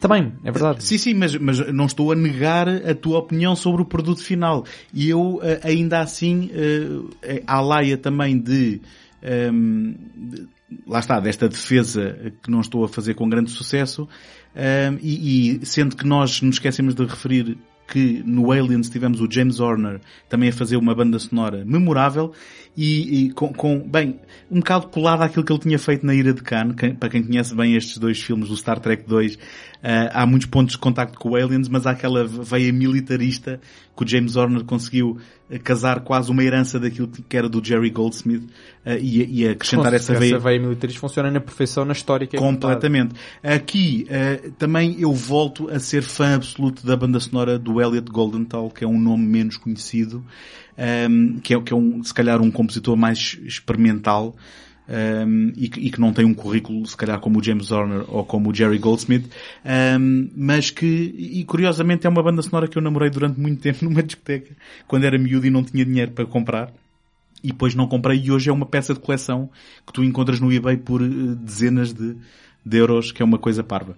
Um, mas, uh, Portanto, o sentido visual do Fincher, apesar de todos os problemas da narrativa e dessas sequências, e a banda sonora do de Goldenthal, ainda para mim são suficientes para fazer com que o filme flutue à tona daquilo que era a mediocridade, digamos assim. Eu, eu, eu, talvez, só, só para não estar aqui a falar mal do filme, digo duas coisas positivas, duas, duas temáticas positivas do filme.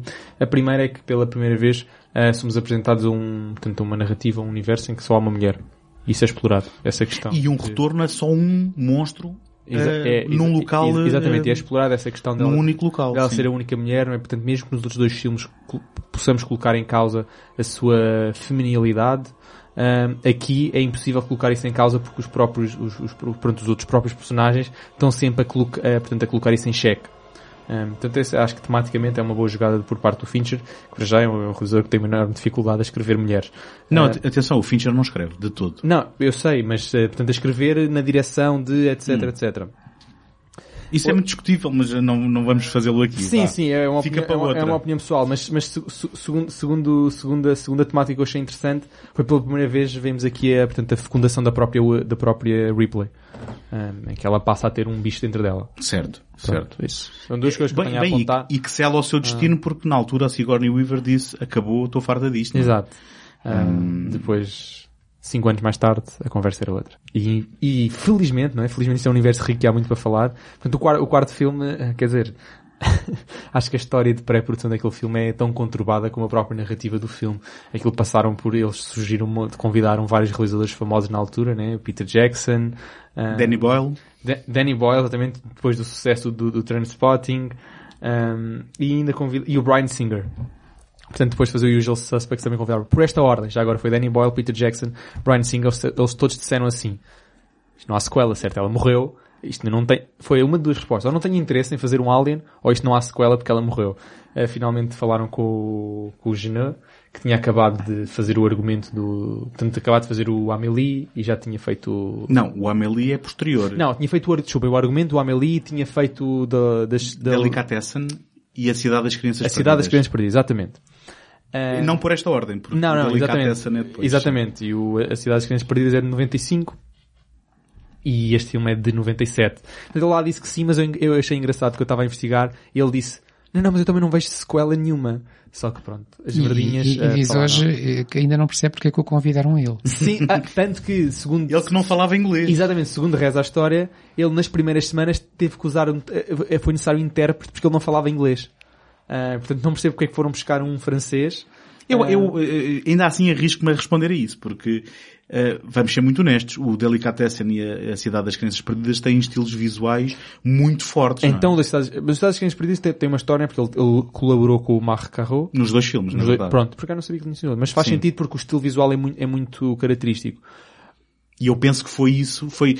Sim, mas o Marco Carro não veio para este. Não, não, não vai, não vai mas... Ou seja... Não, peraí. Ou seja, mas aparece, dizer... aparece como consultor criativo. Sim, mas, assim. mas não está lá. Mas, mas agora é estás a fazer o Janil ligou-lhe, acho que o Janil ligou-lhe ligou duas ou três vez. vezes para fazer uma pergunta a outra. Exato. Mas basicamente vê-se que foi essa a decisão que tomaram. Foi mais não. um esteta, não foi? Claro, Sim, mas, claro. O, mas o problema é que não só não é esteta, porque quem era o esteta era o Marc Carro e vemos que ele não estar lá faz toda a diferença. Mesmo quando... Mas está lá o Pitoff também como designer de produção sim, ou qualquer coisa sim, sim, sim. Não, e o, diretor, e o diretor de fotografia é o mesmo do, do da Cidade Perdida. Condi.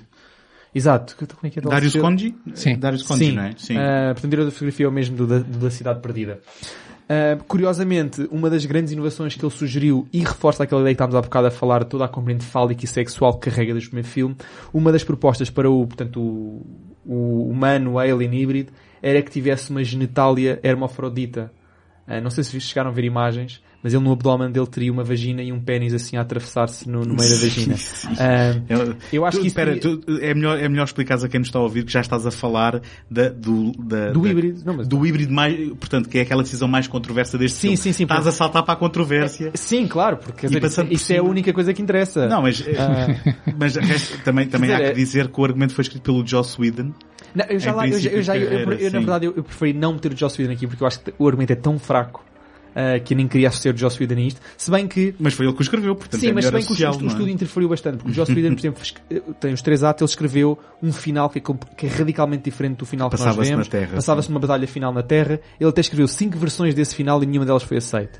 Portanto, eu uhum. compreendo que, tendo esse exemplo como, como base... Agora quem está a desculpar uh, quem? Não, eu acredito que tenha interferido demasiado no trabalho de Joss Whedon. Deixa-me defender o Joss Whedon, está bem? Uh, tu defendeste o David Fincher, agora sim, sim, o Joss Whedon. É, mas, é justo. Mas, ou seja, se houve uma alteração no ato final, e ele fartou-se reescrever e mesmo assim não aceitaram, eu queria que tenha havido mais, mais, mais diferenças, porque o argumento acho que é muito fraco.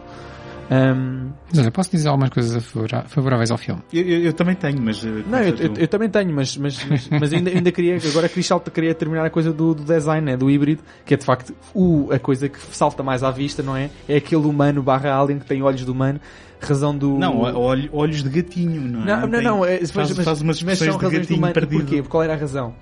Ah, porque dá uma maior humanidade, porque conseguimos transmitir emoções humanas. Não, ah, porque, atenção, peraí, não estás a ser justo. Não, isto, isto, isto estamos, é a, estamos aqui a falar, estamos aqui a falar de um conceito que eh, estica todas as suspensões da descrença no que diz respeito à forma como funciona a clonagem, em que estamos a falar quase da, da, da mesma lógica do Parque Jurássico, não é? Em que clonamos a Ripley eh, clonamos a Ripley a partir de um pedacinho que tínhamos dela de quando ela tinha a, a rainha mãe dentro dela. E por conseguinte, nesta ciência de, deste universo, ao clonares, vais clonar também a rainha-mãe dentro dela e depois podes extraí-la.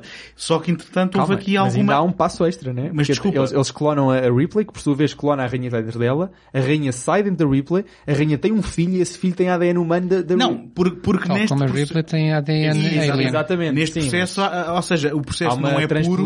não é? Exatamente, o processo não é puro e há aqui uma Sim, mistura. Não, acho que não vale a pena não vale perguntar... A pena, uh... tornar este, este, este pensamento Sim. lógico ou racional. É, Até atenção. porque depois de haver aquela proposta de design do bicho hermafrodito, que eu acho que eles deviam ter avançado com isso depois de terem posto os olhos, olha, era só mais um. Eu, a- eu Ah, acho, eu eu acho que acho que engraçado. não é o conceito que chocou as pessoas. As pessoas não gostaram foi da estética do Não, bicho, pois não me basicamente. digas. Não me digas, será que foram os olhos? Será que foi a boca? será que foi aquela cena sexual Mas espera aí, que o José, o José quer defender Ah. o filme e eu também gostava de Eh, fazer não, mas sim, essa claro. cena não posso, esse, esse, esse lado não vou poder É defender altura porque, houve ali uma situação de incesto. Eu não sei se porque- perceberam, mas... Ah, Eh, não, mas mais que tudo, eh, eu acho que é uma tentativa de trazer alguma uma estética diferente e, e afasta-se de tal modo daquilo que, é- que é toda a estética da série que acho que ninguém, tirando o, o Janet, ninguém gostou daquilo. Eh, e, e até, até vê-se, eh, nos filmes mais recentes tem havido muito, eh, o trazer de novas espécies, ver-se, perceber-se que o, os xenomorfos, como, como são chamados, eh, são assim porque resultam de, de hospedeiro humano, porque se resultarem de hospedeiros diferentes, poderão ter formas diferentes, mas Ah, todo- Já agora, isso acontecia no 3 também, não é? Porque ele saía de um cão tinha, Exatamente. tinha uma forma e quase de um acontece, puma. já estava a falar do, do Alien vs Predator. Também acontece. Sim, estava, estava a pensar principalmente no que vai acontecer depois no, no Prometheus ou no, e no, no, Sim. e no Covenant. Mas isso veio do 3 e já agora, o 3 que também teve ali uma pequena participação do Giger, sendo que depois não puderam usar todos os designs deles. Mas, Mas o- sim. onde eu queria chegar é que, por mais que, que se veja isto e se veja diferenciações entre os aliens, há, há uma certa unidade. Essa unidade foi quebrada completamente neste híbrido do, do, do Resurrection e se calhar parte logo daí o, o desgosto de eu, todos os eu fãs. acho que sim, eu acho que sim. Uh, mas uh, falando então de coisas positivas, eu, eu, eu vejo como positivo um certo regressar uh, a temáticas mais, mais alien.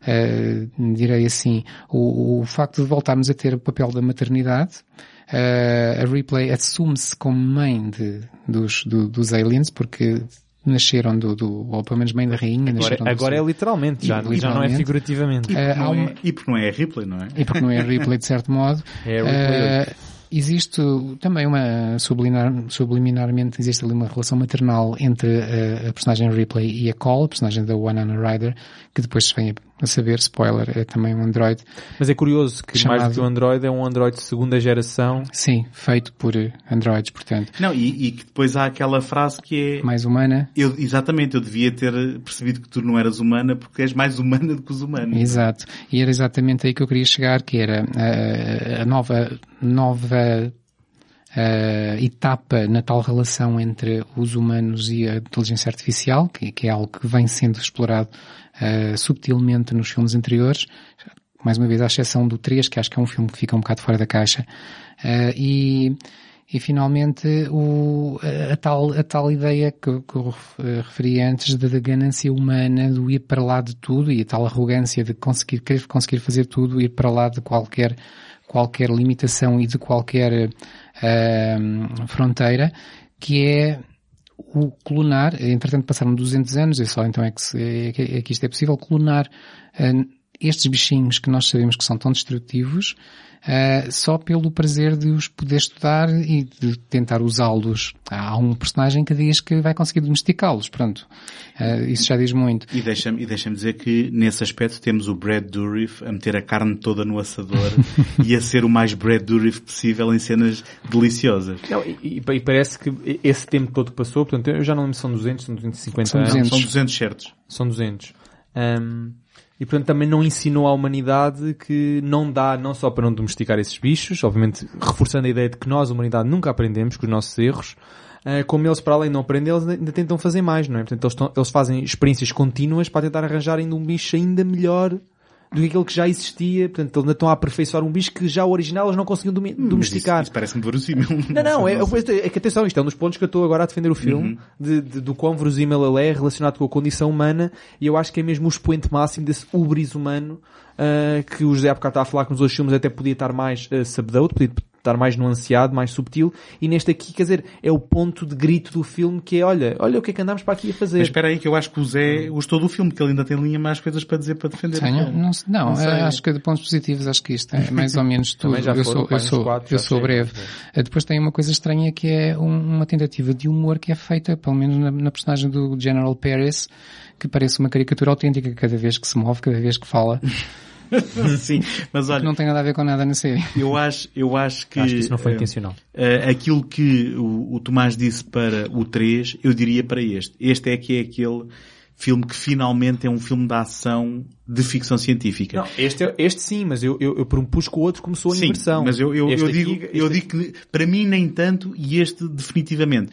E uh, no fim do dia este parece um, um, um- um filme de fãs. Este parece um fan filme uh, de, de, de quem gosta do Alien e Isto quem não é fez um uma história uh, no universo do, do, Alien. Ainda assim, sendo um filme de ficção científica de ação, eh, eu gosto da encenação do, do Junet no, quando, quando a ação acontece. Gosto daquela cena subaquática eh, em que presumo, Ah, bem, presumo que temos a primeira eh, iteração em CGI dos, dos, do- dos aliens, porque no, no 3 não é CGI.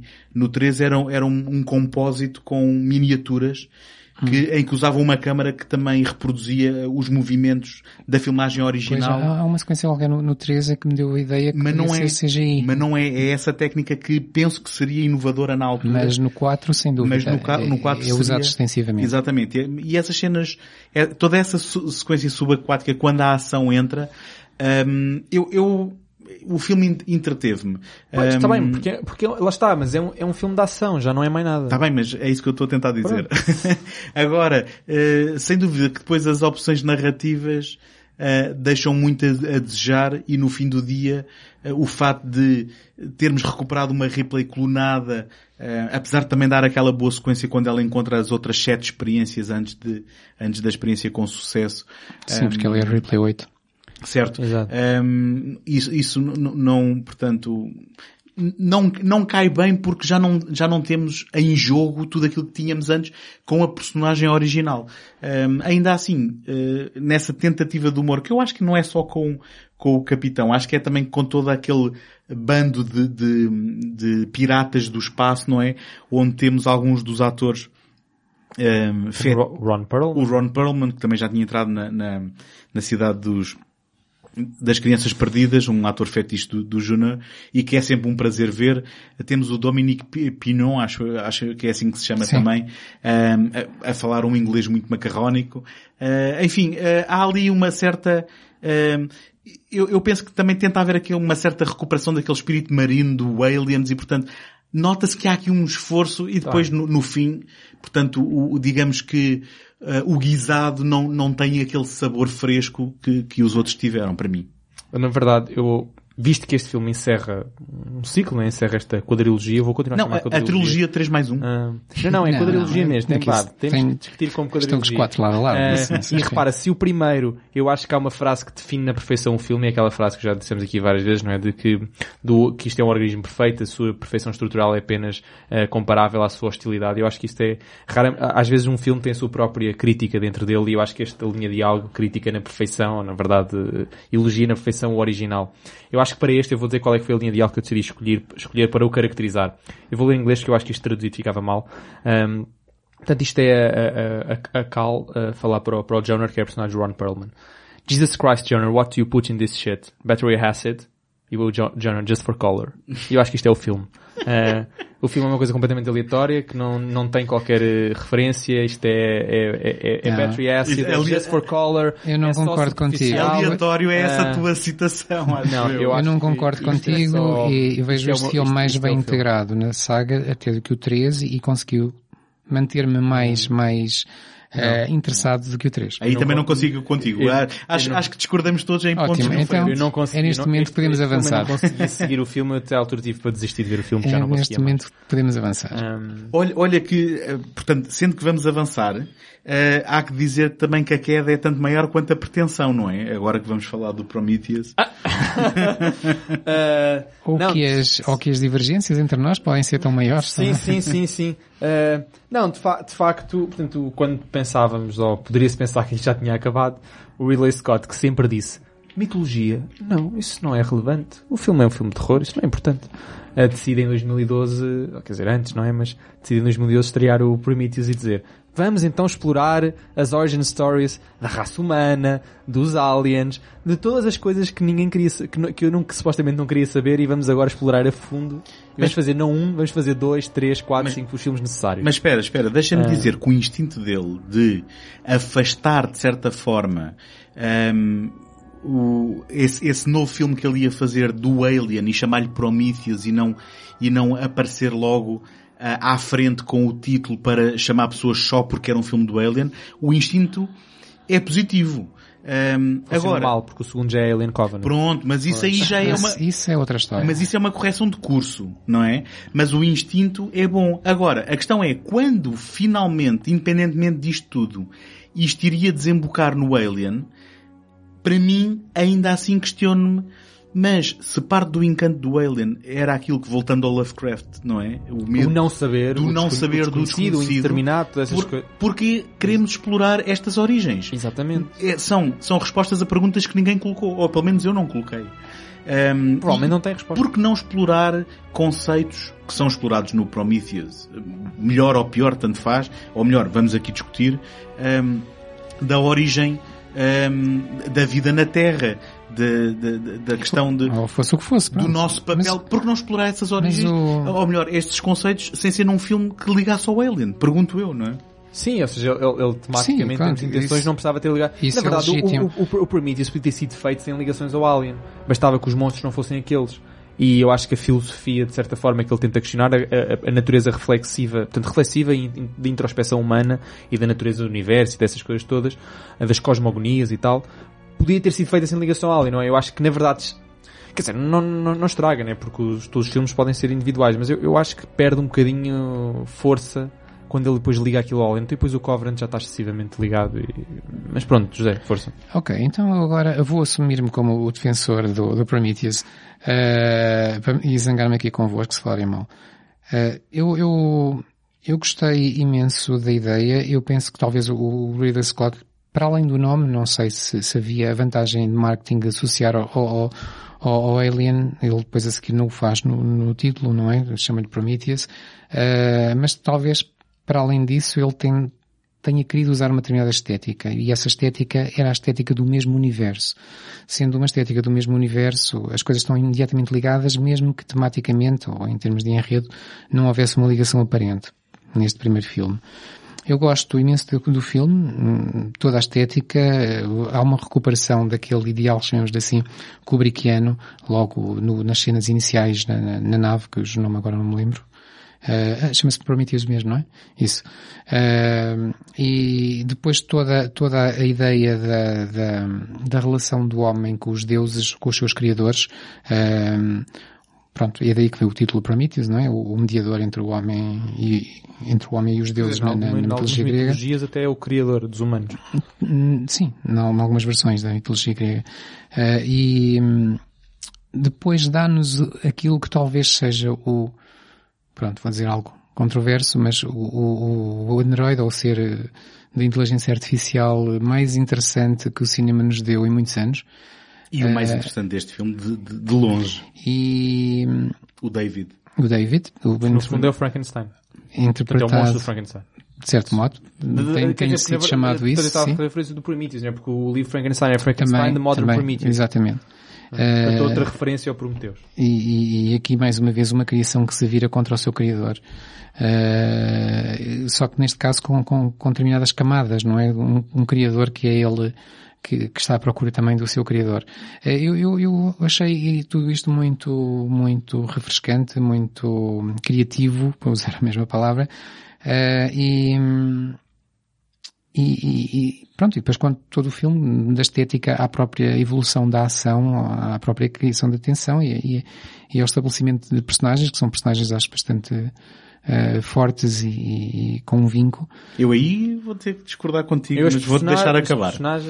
Eu vou-te deixar acabar. Uh, algumas delas, pelo menos, não, não sei se todas. Ou pelo menos aquelas que conhecemos, porque morre lá muita gente que eu não faço ideia quem era nem nunca tinha visto. Eu quis dizer que são três. Uh, não, não, mas eu gostava de deixar acabar porque... Sim, mas é mais ou menos isto. Depois uh, acrescentarei mais só para rebater aquilo que vocês quiserem dizer. É, eu, eu, eu gostava de responder já, porque eu quando vi os estrelas do Prometheus, eu eu, eu, acho, eu acho que nunca tinha tido um gap tão grande entre expectativa por causa de um trailer e um filme. Porque uh, os trailers, eu acho que são dos melhores trailers que eu vi nos últimos anos. Já não sei, uh, o Prometheus já tem uns aninhos, mas na última 2012. década... 2012. 2012. Pronto, na última década se calhar foi dos melhores trailers que eu já vi. Depois eu penso que, em primeira instância, e agora vou-me tentar abstrair de toda esta questão de ser uma prequela do Alien, se liga, se não liga, em primeira instância, o Prometheus, sendo visualmente uh, irrepreensível, sofre de muitos problemas de lógica e de, e de problemas mesmo daquilo que são as ações na narrativa que faz com que perca força um, nomeadamente a atitude que normalmente é apontada nos filmes de terror da, da, da, da pouca inteligência das personagens para fazer com que a narrativa avance. Está com... a falar que é do biólogo a tocar nas coisas? Por exemplo, por exemplo, a começar por aí.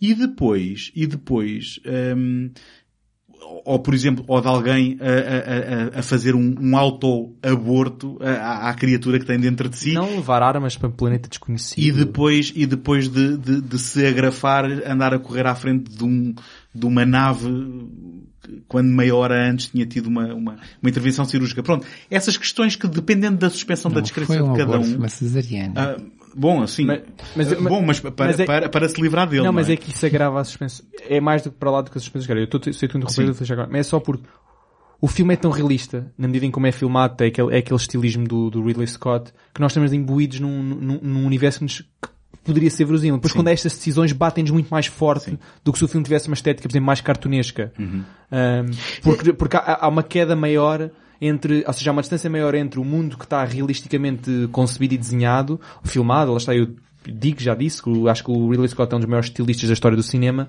e este filme esteticamente é irrepreensível e por isso vale a pena sempre ver qualquer filme que o Ridley Scott faça desta maneira mas depois quando há essas decisões estúpidas que, e lógicas da parte dos personagens, o choque é enorme. Uhum. E, e, e, e, eu próprio eu saio imediatamente desse mundo e depois é difícil entrar. Portanto... Mas eu a última coisa que queria só apontar tem precisamente a ver com caracterização de personagens, porque eu lembro-me de estar a ver o filme no cinema e naquele preciso instante em que aparece aquele, aquele já não lembro qual era a personagem, mas transformada em aranhice e começa a matar uh, os, os colegas. Era, era o biólogo, não era? Uh, bom, é, é, é o ator que depois vai ser o vilão no Missão Impossível. Que Sim, é um dos dois que É um dos dois, um dos dois, pronto. Hum. Um, quando ele começa a matar, eu lembro-me de estar a ver aquele filme naquele instante no cinema e estar assim, quem é que está a morrer? Eu não conheço esta gente. E eu lembro que naquele momento pensei assim, ah, depois em DVD vejo uh, o Director's Cut porque de certeza que há cenas cortadas. E nunca houve a promessa de que, pera, houve aqui eu acho que falta caracterização àquela tripulação. E quando estás a ver pessoas a morrer que não que tu não conheces, uh, lá está, aquilo que, aquilo que está em jogo é muito, é muito diferente. E um, das duas uma, ou nós, ou nós depois não tínhamos essa ameaça, não é? Daquela mutação e de haver perigo de vida para as pessoas, ou então não nos, não nos pomos a matar personagens que nós nem sabemos quem são. Uh, e nesse aspecto, nós temos o Idris Elba desperdiçado, nós temos a Charlize Theron desperdiçada, e, e é, Enfim. Ela nunca está desperdiçada. Bom, ah, ah, eu vou dizer o que é que falta Também aí. é verdade, mas a questão é, ou nos focávamos muito mais no David, como depois se calhar tentamos fazer no, no filme seguinte. Sim.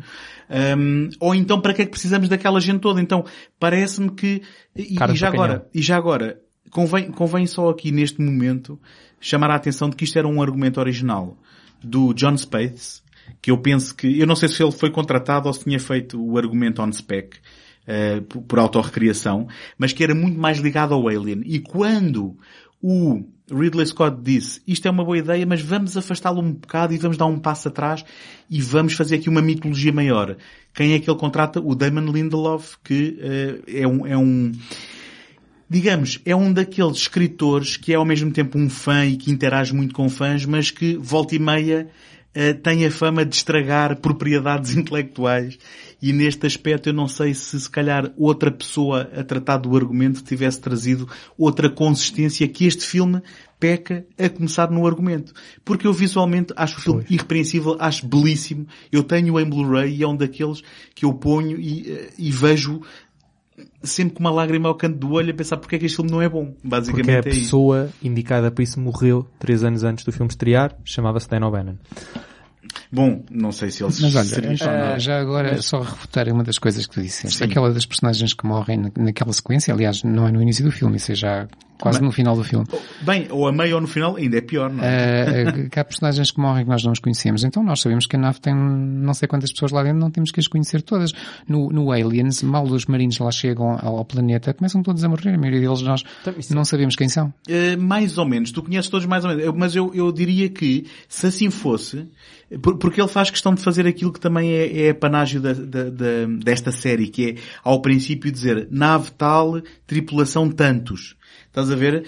Eu diria que é, isto era resolvido só baixando esse número e não apresentando tanta gente no ecrã e de repente matando pessoas com quem a gente tinha passado tempo este tipo de coisas, estás a ver, em termos Sim, mas isso, de... É, não, eu, não aceito eu, isso eu, acho sendo uma... Eu acho que houve uma mudança de intenções. Aqui o Ridley Scott já não se preocupou com aquele, por exemplo, a temática da família, exemplo, em que aí precisamos de conhecer os personagens e que os personagens sim. têm que ser pessoas. Porque senão, caso contrário, sim, não há família. Sem dúvida que aqui é uma ah, grande aqui o interesse é... Aqui. Aqui o Ridley Scott queria fazer um filme sobre a condição humana que é diferente do filme que ele quis fazer originalmente com o oitavo passageiro. É sobre a condição, sobre a fé também, não é? Não, sim, mas isso, a condição humana... A, a Shaw é, é, é, com as suas recordações certo, do pai, mas a condição humana está, lá, está isto tudo lá dentro, não é? Que envolve a criação, cosmogonias, etc. E simplesmente eu acho que o José época estava aqui a falar e acho que faz sentido. Pronto, ele quis aproveitar a estética uh, do, do, do Alien, porque é uma estética irrepreensível, é uma estética que enquadra-se perfeitamente naquele filme, mas que não é a preocupação dele.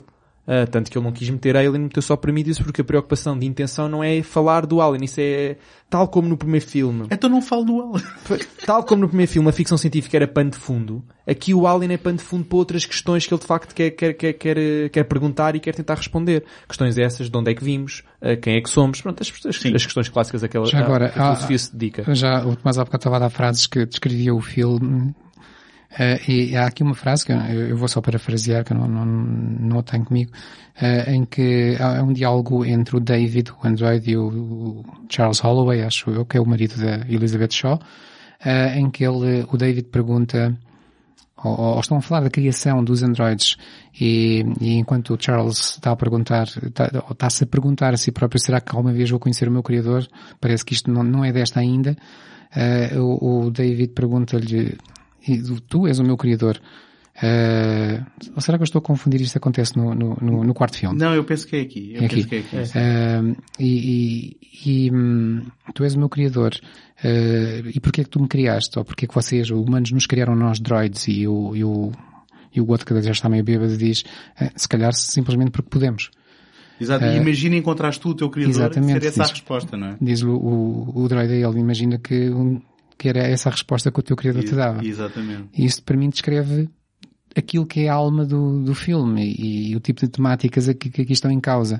E ao mesmo tempo que estamos a caminhar também, aqui se calhar ainda um pouco, um pouco à margem e depois no, no, no quarto filme a, a, todo o vapor, para a tal humanização ou falta dela dos androides para onde é que caminha a tal inteligência artificial. Tu disseste no quarto filme? Segundo, no, segundo, no segundo filme, desculpa. No segundo filme a seguir a No este, segundo filme. Sim. Uh, uh, no Covenant no Covenant, uh, Mas, que, que, acaba por ser aqui uma tangente que se faz quase a outra, a outra saga do, do, do Ridley Scott, iniciado pelo Ridley Scott, que é o Blade Runner. Nem entres por aí, porque se, quando falaram em crossovers entre isto, eu não quis, eu não, tapei os uh, ouvidos. Vocês não... sabem que... Não, não, eu não Não, não, sim, sim, o Ridley Scott disse. Não, o, o Ridley Scott diz muitas coisas, mas, não, não, mas ele não é tem canon, razão. É canon. Não, ah, não, é canon. Não é que canon. o Blade Runner se passa no mesmo universo do Alien. Eu não aceito, para já nunca ouvi dizer isso, eu não aceito. Uh, não, ele já disse que se passa no mesmo universo que o Alien. Mostra-me vídeos em que, Ah. em, que- em que é ele a dizer isso e ainda assim não vou aceitar. Mas eu também gostava de só de chamar aqui a atenção que na figura dos engenheiros, não é? Que é como, como se chamam ah, aquelas figuras que nós vimos a, a perceber terem- terem-nos criado, a nós, humanos na Terra, ah, também há aqui um- uma mini reflexão sobre o perigo da, da ciência, do, do, do- aquilo na, na realidade, o que eles construíram foram armas de destruição em massa e depois no filme seguinte nós vamos ter a consequência disso, não é? Sim. E portanto, através dos engenheiros acho que também estamos a falar de nós no, no- no tempo que corre, Bem, nós nós somos termos- criados à imagem deles. No Sim, fundo, portanto, o que- e termos, e termos que parar para pensar no se só porque podemos, e aí voltamos à questão que tu acabaste de referir do David a refletir sobre isso, só porque podemos, será que devemos fazê-lo, não é? Não só na criação de vida, como na estamos criação de também a armas. dar aqui uma ideia, isto agora já juntando os dois filmes, estamos a dar aqui uma ideia de, de termos determinados níveis, ou diferentes níveis, em que o, o- o- o- os androides foram criados pelos humanos, os quais foram criados pelos engenheiros, os quais foram criados, sabe-se lá porquê, eh, ou por quem, e, e onde vemos sempre os mesmos erros serem repetidos, que é, em cada um dos casos, o criador, o criado ou a criação é capaz de destruir, ou de superar e até destruir o criador. Isto vai acontecer em todos os níveis. E, e dá a ideia que ninguém aprende, toda a gente acaba por ficar ressentida por saber quem é que o criou e hum, o criador mais cedo ou mais tarde vai ter que tentar aniquilar a sua criação e, as coisas não vão sair como, como, E há como ainda, está à espera. outra temática que é abordada portanto, no Covenant, que é a criação também querer ser criador. Sim, exatamente. Portanto, também promove-se o ciclo de que portanto, uma criação também depois tem, tem intenções de ser criador. Eu, na verdade, já que estamos no segundo filme, curiosamente, o segundo filme é o que tem Alien Covenant. Eu acho que é o que tem menos, eh, portanto, é o que liga menos à mitologia, ainda liga menos que o primeiro. Enquanto que o primeiro, pronto, ainda há uma curiosidade de saber de onde é que eles vêm, o segundo aí é que podia ser outro bicho qualquer. Eh, O filme podia ter sido outro qualquer. Sim, até porque o primeiro começa logo por dizer que tudo, aliás, o segundo começa logo por dizer que tudo aquilo que aconteceu no primeiro não interessa para nada. Exato. Sim, porque, porque é, é nitidamente uma correção de curso em relação à, à, à, à recepção do primeiro. Hum, mas na prática, há aqui o, eu- eu- quer dizer, sim, é verdade, podia ser outro bicho qualquer, bastava ter sido escrito de outra forma. Mas a questão é Nem- que... nem, nem escrito, bastava o- o- os bonecos serem visualmente diferentes. Não, mas, Porque mesmo mitologicamente já não, já não há uma preocupação com ser o Alien. mas, mas ó Tomás, mas mais, eu- aí diria nim, porque a partir do momento em que assumimos que isto é uma prequela do Alien e é lá que vamos chegar, o que é mostrado é que é o David que cria o Alien tal como tu o conheces Sim. e vens a Sim, sim, conhecer. mas- mas isso imagina, é? isso é, é, é, portanto isso é como é que eu ia te explicar, é, é, é fandom, é coisas de fã, quer dizer, não, em nada Quer dizer, muda, Era quer o dizer, pressuposto original, não é? Foi daí que começámos. sim, mas Eu, eu, eu Tentar tenho, chegar a essa, essa ligação. se queres questões de fã, eu tenho outras, que eu Uh, e agora deixem-me ser muito, muito nerdy. Um, o Alien original, o Alien de, de 79, um, vê o, o, os nossos protagonistas a aterrarem na LV-426.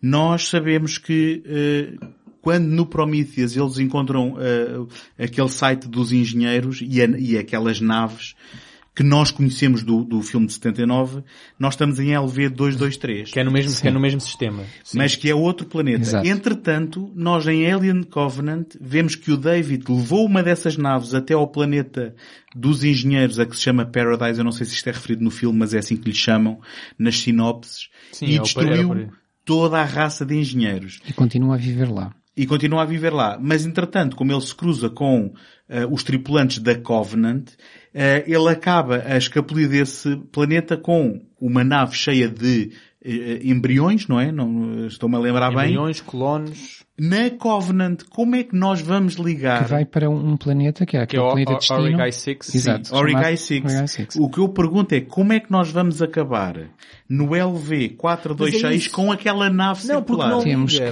que, temos que esperar por mais um, um filme. Pois. Mas, É mas os isso, engenheiros estão é. todos dizimados, ou havia uns que estavam a passear Não, no espaço. é, e- é isso, tem que... Não, porque eles eram Não. Space Jockeys. Não, é isso, lá está. Por, por isso, por isso é que eu que isso, isso de, Mas ele ter lá os se calhar não tinham. Isso é uma questão de fã, porque, quer dizer, para tu ainda teres que ligar isso ao outro, ainda falta muito. Não, a questão é, eu, eu, É um esforço Isso, de isso não é difícil. Eles encontraram no, no, no- Não, claro. naquele LV cujo número eu já não me lembro, eles encontraram aquela instalação de engenheiros. Sim. Se calhar havia outras. Não, pois, isso deve Ok. ser em teoria. Provavelmente o 3 ele vai parar o LV426. Mas, mas aí, aí, se for esse, se for essa a explicação, eu estou disposto a concordar com o Tomás que é, ok, então agora só para ligar deixa-me buscar uma outra coisa que estava aqui ao lado. Não, mas é isso que eu- Mas pois, porquê é que mas- então não estamos a construir uma história que vai ela desembocar? não- Porquê é que não é uma pois, coisa que Tudo vai ter ali? lógica. Tem Ok, fé, ok, tem fé. Eu estou muito Não, isto, preocupado. quer dizer, isto vai, isto vai desembocar lá no LV426, que é onde depois eles vão encontrar. Quer Eu, dizer, eu, só mas- quero, eu só quero dizer que estou mas muito preocupado. É só isso a porque- dizer. Porque quer dizer, porque o Alien, ok, está bem, foi o, o David que o levou, está bem, mas os Aliens já existiam antes. Olha, tá e, e eu vou dizer aqui uma coisa o polémica. David que recriou aquilo, Eu vou dizer uma coisa polémica. Apesar disto tudo, e nós... Será, Tomás? Não- que se recriou. Não, disse que eles já existiam antes, existiam noutras formas. A ideia que ali é dada é que foi por manipulação genética Sim, dele. está bem, mas, mas já existia criar uma as espécie... condições para criar- Certo, mas é, é aquela questão, é uma questão gráfica, não é? Portanto, já, Não, não, não, A, espé- não- a espécie, a Mas não espécie existia perfeita- espécie. Ela nasceu daquela gosma preta do, da- das experiências dos engenheiros, não é? Não, não, é isso, mas é, também, certo, os engenheiros que eu estou a dizer é... Tudo, tudo o- começou o- com o- manipulação o- genética. sim, é? mas o David é uma, é uma continuação da tradição, não é? Certo. Portanto, até podemos E argumentar vai- que o que vai Alien... levar aos- sim, aos que xenomorfos Alien que nós conhecemos é criado, foi uma, é o fruto da, da manipulação genética que por sua vez é uma afinação dos engenheiros. Exato, Tá bem, ok, exato. mas... Deixa-me só também dizer que nós... Isso, para mim é mais interessante pensar nisso naquela questão da, da criação que decide ser criador. do Exato, provavelmente, exato. provavelmente agora pegar, ele agora vai fazer aquilo, isso não me interessa. Por mim eles nem juntem, até podiam criar um universo paralelo Claro. em que depois o David segue outro caminho e nunca chega a juntar ao ele no oitavo passageiro. Uh, Deixa-me só dizer neste momento que eu e o José, por alturas da estreia no cinema do Alien Covenant, já tivemos estas turras, porque fizemos um segundo take em que falámos do Prometheus e do Alien Covenant. E, na verdade, eu vou dizer aqui uma coisa muito polémica, possivelmente, mas dadas as pretensões do Prometheus e do Covenant, eu gostei muito mais da experiência de ver o Covenant do que Eu do também. Prometheus. Gosto muito Eu- mais da ambição do Prometheus, mas em termos de resultado Eu também- final, eu- eu acho também, que o Covenant... Porque era o que eu estava a dizer por cá, porque eu acho que o Covenant é o que está menos ligado à mitologia, é aquele que eu consigo ver com maior facilidade sem estar constantemente a pensar ou sem ter uma suspensão da descrença, bem, nem na descrença, bem, uma suspensão da ligação e da conexão com o Alien, porque essa é a minha grande dificuldade a ver o Prometheus. É que mais do que suspensão da descrença de atos ilógicos personais, é, na minha cabeça dá sempre, isto é um Alien, isto é um Alien, como é que isto é um Alien, isto é um, como é que isto é um Alien, porque isto podia ser outra coisa. Bom, eu, eu, Covenant- eu, eu terei gostado por razões diferentes das tuas, mas... E no Covenant eu consigo com uma maior facilidade e, e- Eu não portanto, vejo distinção sair- nesse, a esse nível, não vejo distinção. Acho que são, pertencem ao mesmo universo e, e percebo porque do distanciamento, quando ele existe, e, e da aproximação quando ela depois vai aparecer no- no- na parte final. Eu acho que, eu acho que, de certa Preocupa forma... mais outras coisas. Eu, eu acho que mais é é, um tal... filme, é um filme mais sólido, portanto, que o Prometheus. Pronto, isso é outra coisa. E é um filme que dá prot- protagonismo ao Michael Fassbender, o que é sempre bom. E, pá, um filme em que ponham o Michael Fassbender a dar uma flauta a tocar a um Michael Fassbender, para mim, é- sai sempre Ou vencedor. o Michael é? Pois, eles beijam-se depois, não é? Exatamente, sim, exatamente. Na verdade, eles beijam-se antes e depois ele, é assim que ele beija, dá, dá uma flautada na Não, não, mas pescoço. antes disso eles estiveram a tocar, em que ele dá a flauta sim, e sim, depois tá é... com- foi- Com as mãos um do outro, põe as duas Eu ainda hoje, eu ainda hoje estou para perceber o significado que ali Opa. está Ah, é fácil, esse é o, é, o- é o do amor ao próprio. Eh, Que é nós nunca conseguimos amar outra pessoa que não nós mesmos. Não sei se Ali é uma depois, noção literal Se o disso. mata depois, não sei se era Não, grande mas é, amor uma- que não é- teria. é- quer dizer, isto, há de confusão, não é? Mas é aquela questão de não conseguimos amar ninguém tanto como nos amamos a nós próprios. E, o- e o David, como criatura supostamente superior, conseguiu perceber isso e percebeu que nunca dava para amar mais ninguém para além dele próprio. Eu, Então, na verdade, é uma consigo- concretização literal disso e depois ele mata, que é também matar o teu eu anterior, não é? Porque tu tens um eu mais avançado. Eu Pronto, consigo é uma- adorar uma esta cena não a percebendo totalmente. É, atenção, estou só a tentar fazer uma análise, mas, mas, mas é, um, é um tropo mais ou menos comum de, da, da, da, filosofia, mas quer dizer, mas sim, mas tem uma expressão bas- bastante, bastante sonora, até porque depois é engraçado que o, o, eu, o eu anterior vem tentar matar o eu atual, mas o eu atual consegue matar o eu anterior, mas depois o eu atual e o eu anterior são indistinguíveis por outras pessoas, só nós próprios é que sabemos as diferenças dos nossos próprios eus. É engraçado que depois tudo é abordado. E eu acho que estás a dar muito crédito ao Covenant, Não, eu, ainda eu- assim. eu estou, eu estou com o Tomás. É, em suma, Não, eu, mas eu- isto eu- está lá, né? Portanto, Eu gosto do conceito destes filmes, eu fico contente do Ridley Scott de os ter imaginado, eh, das temáticas que trouxe, porque podíamos comparar aqui com outras eh, séries que vieram por iterações, como por exemplo Star Wars, eh, onde nós não vemos evolução de temáticas e aqui vemos uma evolução. Eu fico contente de haver quatro filmes que, que estão de um lado e agora mais dois que estão de outro, eh, que respeitam, de certo modo, concordo-se mais ou menos, eh, o mesmo universo, e, mas trazem abordagens diferentes porque são outros, são outros personagens, são outras temáticas, são outras preocupações. Tu não conseguirias falar bem do Alien sem bater no Star Wars? Parece-me um bocado gratuito. Ah, E, e, por outro lado, obviamente reconheço falhas nos filmes e, e fico, fiquei profundamente chocado quando fui ver o Covenant e vi que eles tinham decidido fazer tábua rasa do que tinha acontecido no, no Prometheus. E quando toda a gente sai da sala provavelmente a pensar, ótimo, no segundo filme vamos descobrir quem são os nossos criadores, eh, e- entramos no é por isso do tenho- Covenant e, e eles dizem-nos assim, ah não, eu fui lá, matámos-los todos e viemos embora e É isso que eu acabou-se. tenho uma enorme inveja, mas mesmo uma inveja muito grande, visceral, quem poderá ter visto o Alien Covenant sem nunca ter visto nenhum Alien. Porque tipo, deve ter tido uma experiência incrível, porque o, fi- o filme está muito bem filmado, está esteticamente, esteticamente irrepreensível com todas as tecnologias modernas, é uma história de ação, é tudo, e as pessoas não têm que estar constantemente a pensar, ou, ou- ou de vez em quando a pensar, mas que então estes apagaram tudo o que aconteceu no Prometheus, Ah, isto é um Alien... Não, Mas, por outro lá lado, e veem o filme mas só. por outro lado deve ser um pouco complicado porque é o filme onde aparece mais hibridização e mais formas de inseminação eh, que, que se nós não tivermos já uma certa bagagem Ah, de saber que aquelas coisas Eu- acontecem, eu- eu aquilo acho- deve ser uma que confusão não sei- enorme. Eu acho, que- eu acho que como não- essas hibridizações não são centrais, encaram só como mutações da- do, do planeta alienígena e são monstros, pronto, não, não Sim, têm um significado nem um sentido. Eu confesso que a única coisa que me chocou de, de, de, de- disso que perdemos do, do Prometheus foi que nem a Shaw a gente aproveitou. Tivemos a apostar Pois, numa leading pois, lady, não é?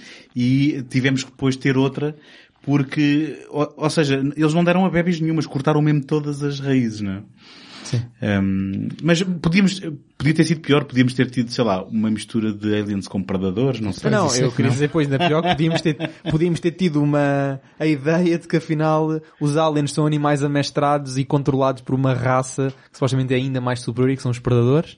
Eh, e tivemos quatro filmes só disso. E, e por, e por falar em fanservice 4, como é que 4? Se foram Não, só os dois. crossovers são não, só os dois. predadores. Ah, só bem, mas- predador. não, mas os predadores não contam, não é?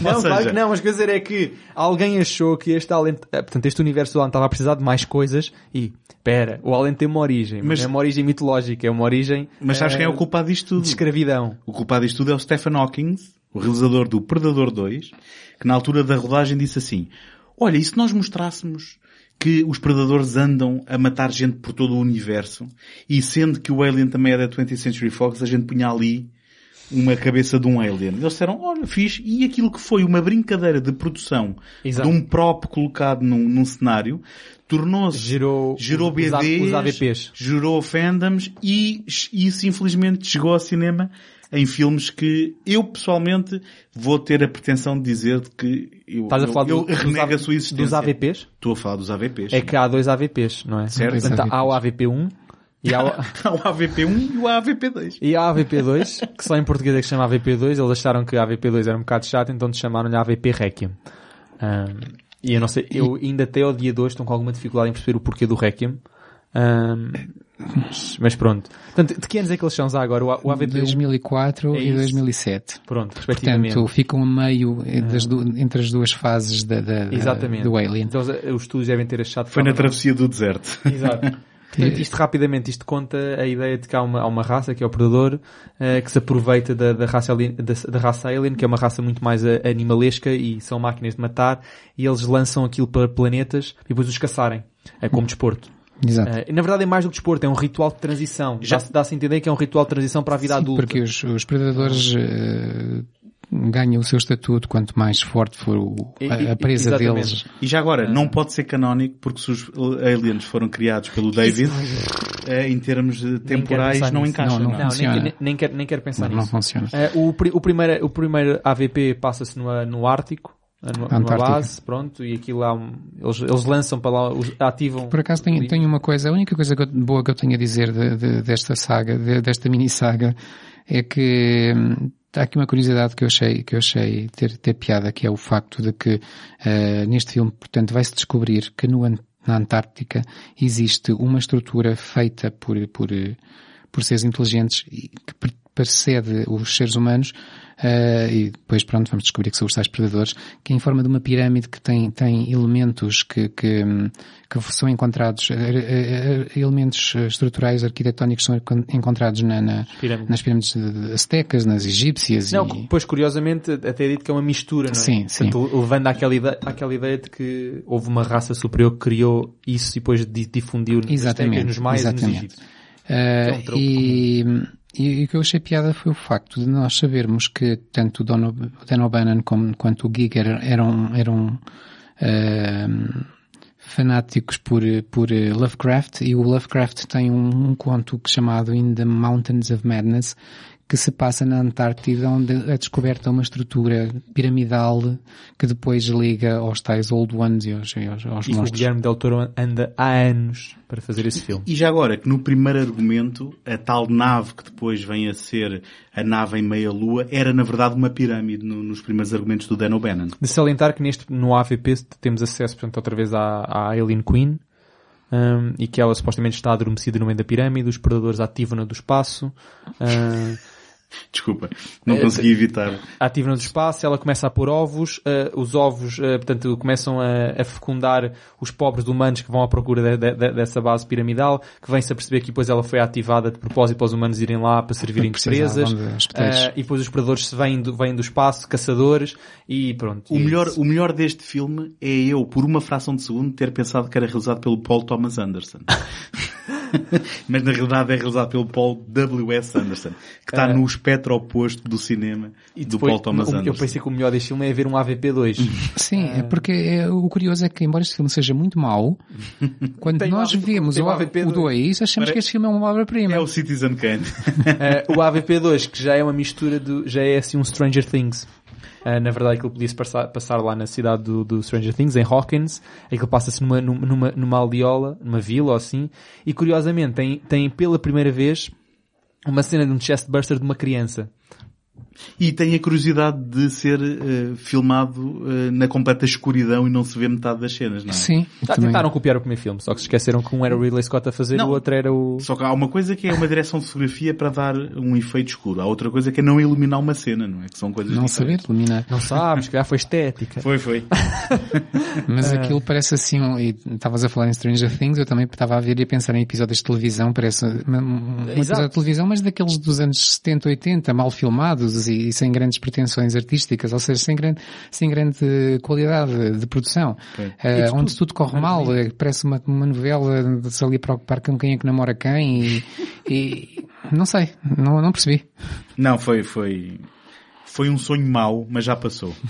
Exato. E infelizmente é assim que termina a saga, não é? é que nós acabamos aqui podemos- de falar é com o AVP2. Podemos Ah. dizer que houve uma série de curtas, não é? Que, que, que se associaram principalmente ao, ao, ao Prometheus e ao, Eram e ao Covenant. Uh, alguns apontamentos engraçados. Uma delas é uma, é- é- simula uma TED Talk uh, do Peter Wayland, o homem que funda a companhia Wayland, que depois está presente em todos os filmes, ou quase todos, em que ele, durante 10 minutos de, de, de curta, nos explica o que é qual é a visão dele do futuro, que são depois coisas como a exploração de, espacial, a, a terraforming, a, inteligência artificial, coisas que ele vai desenvolver, ou que a companhia dele vai desenvolver e que vamos ver como, como importante nos filmes. Uhum. O Peter Wayland que era suposto na, entrar muito mais no Prometheus e que depois foi tendo o seu papel cortado até aquilo que ficou mesmo. E portanto, Sim. tanto é que ele é o, agora está-me a escapar o nome do ator, uh, mas é o ator do Memento. Guy Pearce. O Guy Pearce, que, que na prática é, é, um, é um, um ator que acaba por ter um papel que é quase um cameo, porque ele originalmente era suposto ter sido estendido. E que por acaso, no Covenant, aparece num prólogo que é uma das melhores cenas do filme e que dá logo o, o mote àquilo que vai ser os temas de, de, de Sim, desta a, saga. A conversa é? do, do, do criador com a criação. Uh, depois temos também duas curtas em que são uma dedica... só aqueles, portanto, os dois minutos iniciais é, do, do Covenant em que está lá na, na, naquela casa uh, estão mais bem filmadas todo o AVP 2. certo. Quis só, quis só fazer a salientar. Certo. Isso não era preciso. Talvez tenha custado mais dinheiro que todo o AVP 2. Também, também é possível. Uh, depois temos duas curtas, dizia eu, onde, onde, fala, onde vemos os, os, os droids, o, o David e o Walter, em duas curtas diferentes em que são apresentados quais são as funções deles. São, são, são, são uma espécie de filmes publicitários. Eh, são spots publicitários. É, é semelhante ao que o Blade Runner 2049 fez. Sim, é, porque esta, estas curtas de que o José está a falar... Agora pertencem ao mesmo universo, portanto é o, fazer não pertence paralelos. Nada, não pertence a nada, está calado. Uh, isto é um misto entre cenas cortadas dos filmes e material filmado propositadamente Sim, para ser estas promocional. são material filmado propositadamente, penso. Depois há uma série de curtas que têm a ver com o Prometheus diretamente, que são, nota-se que são outtakes. Uhum. São, são cenas onde vemos um personagem a escrever uma mensagem para casa, ou outro personagem a confraternizar entre si, e vemos finalmente o James Franco, que no Prometheus tinha sido desperdiçado. Não, no, no Covenant. No Covenant. No Covenant. No Covenant, exato. Ou seja, vemos o James Franco sentar carbonizado, não é? exato. E, e depois há mais uma, outra série de curtas, estas, estas de 2017, que, que são, aliás, são de 2019, eh, que são... Uh, deste ano, portanto. Deste ano. São uh, histórias paralelas com outros personagens que se passam noutros pontos do universo e que se passam, não, não, não sei se quer precisar em que tempo se passam, se passam no tempo de, das prequelas ou no tempo dos, dos filmes originais. Uh, esses, essas são, são histórias um pouco maiores, de 10 minutos cada. E, e, e foi, saíram por altura do, do, para assinalar o 40 aniversário da saga. E, e, finalmente há uma, uma série, uma série, uma web series, uma série digital para a internet com sete episódios de 8, 9 minutos, uh, que falam, que, que, são baseados no, no, no jogo de computador uh, Isolation, uh, que acho que o Tomás costuma jogar, ou, jogar, ou jogou. Já joguei, já joguei. E que seguem a suposta filha da Ripley, uma Amanda Ripley, que pelos vistos andou à procura da mãe depois da mãe ter desaparecido. E, e, e, e por coincidência foi logo encontrar monstros também. O espaço é pequenito também. Uhum. Mas, um, pois, para além disso, nós andámos aqui a falar, falámos pelo menos duas bandas desenhadas. Existem mais bandas desenhadas, existem várias bandas desenhadas, existem também vários jogos. Eu vou mesmo só, só referir o Alien Isolation, porque para, supostamente do que eu joguei, não joguei todos os jogos do Alien, mas este aqui é um jogo que está mesmo muito bem feito. É um jogo que imita na perfeição aquela sensação de claustrofobia, de medo e de ansiedade que o primeiro filme pode provocar, desde cenas mal iluminadas, desta vez intencionalmente. Um... Bem, mal bem iluminadas. Exatamente. Uh, portanto, o, a, a, gestão dos sons, dos barulhos. Portanto, é, é, é, é, um, é um jogo que mete mesmo medo e que causa sustos a, a jogar emula na perfeição aquilo que eu suponho que seja um, a sensação das personagens. Bem, não na perfeição não que não morremos. A personagem pode morrer, mas eu, quer dizer, estou aqui e não morri. Mas, mas é um, é um jogo muito bem feito. É uma experiência sonora, visual ótima, antes de sequer ser um jogo. Portanto, antes de sequer podemos interagir já com experiência estética audiovisual é, é, bastante boa. Portanto, eu vou referir aqui o Alien Isolation como um jogo que, mesmo quem possa não, não gostar muito de jogar, deem uma vista de ao Alien Isolation, vale a pena. Eu, eu, eu, diria que se calhar em jeito de resumo, quem puder ver a versão em 4K uh, da reposição do Alien original, faça porque uh, vê-lo num grande ecrã com, com um público, uh, eu achei piada porque estava-me a rir de pessoas que nunca tinham visto o Alien a dar saltos na cadeira e de repente eu dei um quando Eu- pensei que já conhecia o filme E de eu, trás e para a eu dei dois. Eu nunca o tinha visto no cinema, dei dois. Portanto, Ah, a, a sua força continua Sim, eu na verdade quero só deixar, passado 40 de- anos. deixar-vos como última pergunta maldosa, que é qual é que é o vosso filme favorito da, da saga. Ah. Podem dizer o AVP2. Não, quer dizer, Ah. eu, eu acho que respondi a isso no decorrer desta conversa, em que é o 1 e o 2 é um bocado como gostar do pai e da mãe, não é? São, são diferentes, são, cada um tem a sua personalidade e não consigo... Eu vou dizer um, portanto, já, eu aqui isto é pai, é o pai, é a mãe. É, neste caso é a mãe. Tu- Mother. Eh, olha, só para chatear, só dizer uma coisa que não tem nada a ver, Vais dizer o Alien 3, que não. me lembrei Alien agora. 4? Não vais responder. Vou responder, vou responder. Mas antes, isto é como na política. Eu já lhe respondo, mas antes quero dizer que Só estou... que hum, há pouco falámos aqui que o planeta eh, onde, onde se passa a ação do Alien Covenant se chama Paradise. Eh, isto é uma referência do, do, do, do, do Ridley Scott ao, livro Paradise Lost de John Milton, que foi uma das, das inspirações dele para esta, para esta nova iteração da saga. Ah, e, que já, e que já agora também terá sido inspiração, digo eu, para o póster eh, genial, não é? Que é com aqueles aliens todos sobrepostos uns nos outros. Sim, Eu sim, penso- Vai ser a influência do, do Alien Eu, 4. eu não sei, eu não sei quem foi o autor deste póster, mas das últimas coisas desde o Sim, Prometheus sim, foi esse de- póster tá- das, das coisas mais extraordinárias Tá que, que Na apareceram verdade, eu acho na que esse saga. póster desculpa a ligação ao Alien. Um, Agora, respondendo à sua pergunta, Sr. Doutor, eh, sim, para mim é o primeiro. O primeiro é o filme fundamental. É, é onde está tudo e, e se não houvesse mais nada, eu Não, acho e- que para mim a força, a força era a mesma. eu acho que é aquele filme que está perfeito em todos os aspectos. Também, Portanto, ou seja, também mas concordo. tudo, tudo, não é só mitologia, não é só história, é tudo Também concordo. E revendo tudo agora, aliás, eh, estive a rever tudo, É o fim, é o como vocês também, e fiquei impressionado outra vez.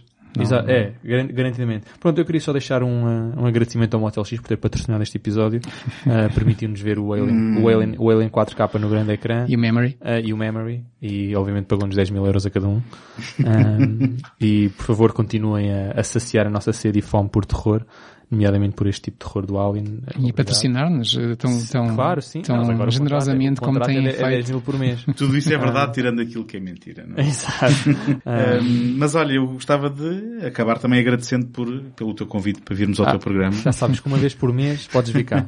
Ah, se te portares bem, há bocado estavas um bocadinho aí a falar mal. Assim do- não posso discordar de ti, já, Já, sei, já sabes sei. que essa coisa, estar a dizer que o Blade Fica- Runner não pertence, mas bem, tá bom. Ainda bem que nunca vamos fazer aqui Blade Runner. Não, Exato. não, não. Ah, porque senão isto aqui era. É que eu, depois eu quando fizer, Vai se ser um fizesse- evento ao vivo num se- ringue. É isso, se fizéssemos um do Blade Runner eu vinha para aqui falar do Alien. Ah, mas pronto, acho que é assim que podemos encerrar com, com promessas de, de batalhas e de lutas. Muito bem, eu sou o António. José, Eu sou o Tomás e até uma próxima. Até à próxima. Oh no, not again.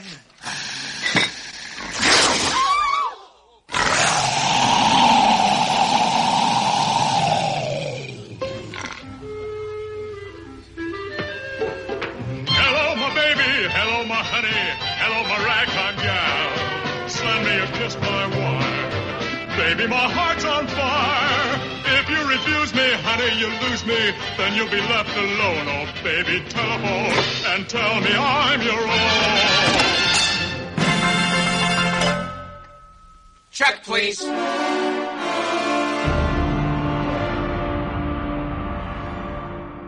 Acabaram de ouvir um episódio de Universos Paralelos, um programa mensal do segundo take. Apoiem o trabalho do Tomás em imaginalta.net, do José em ajanelaencantada.wordpress.com e do António em segundotake.com, onde também podem subscrever este podcast. Dentro de momentos, a emissão voltará ao normal.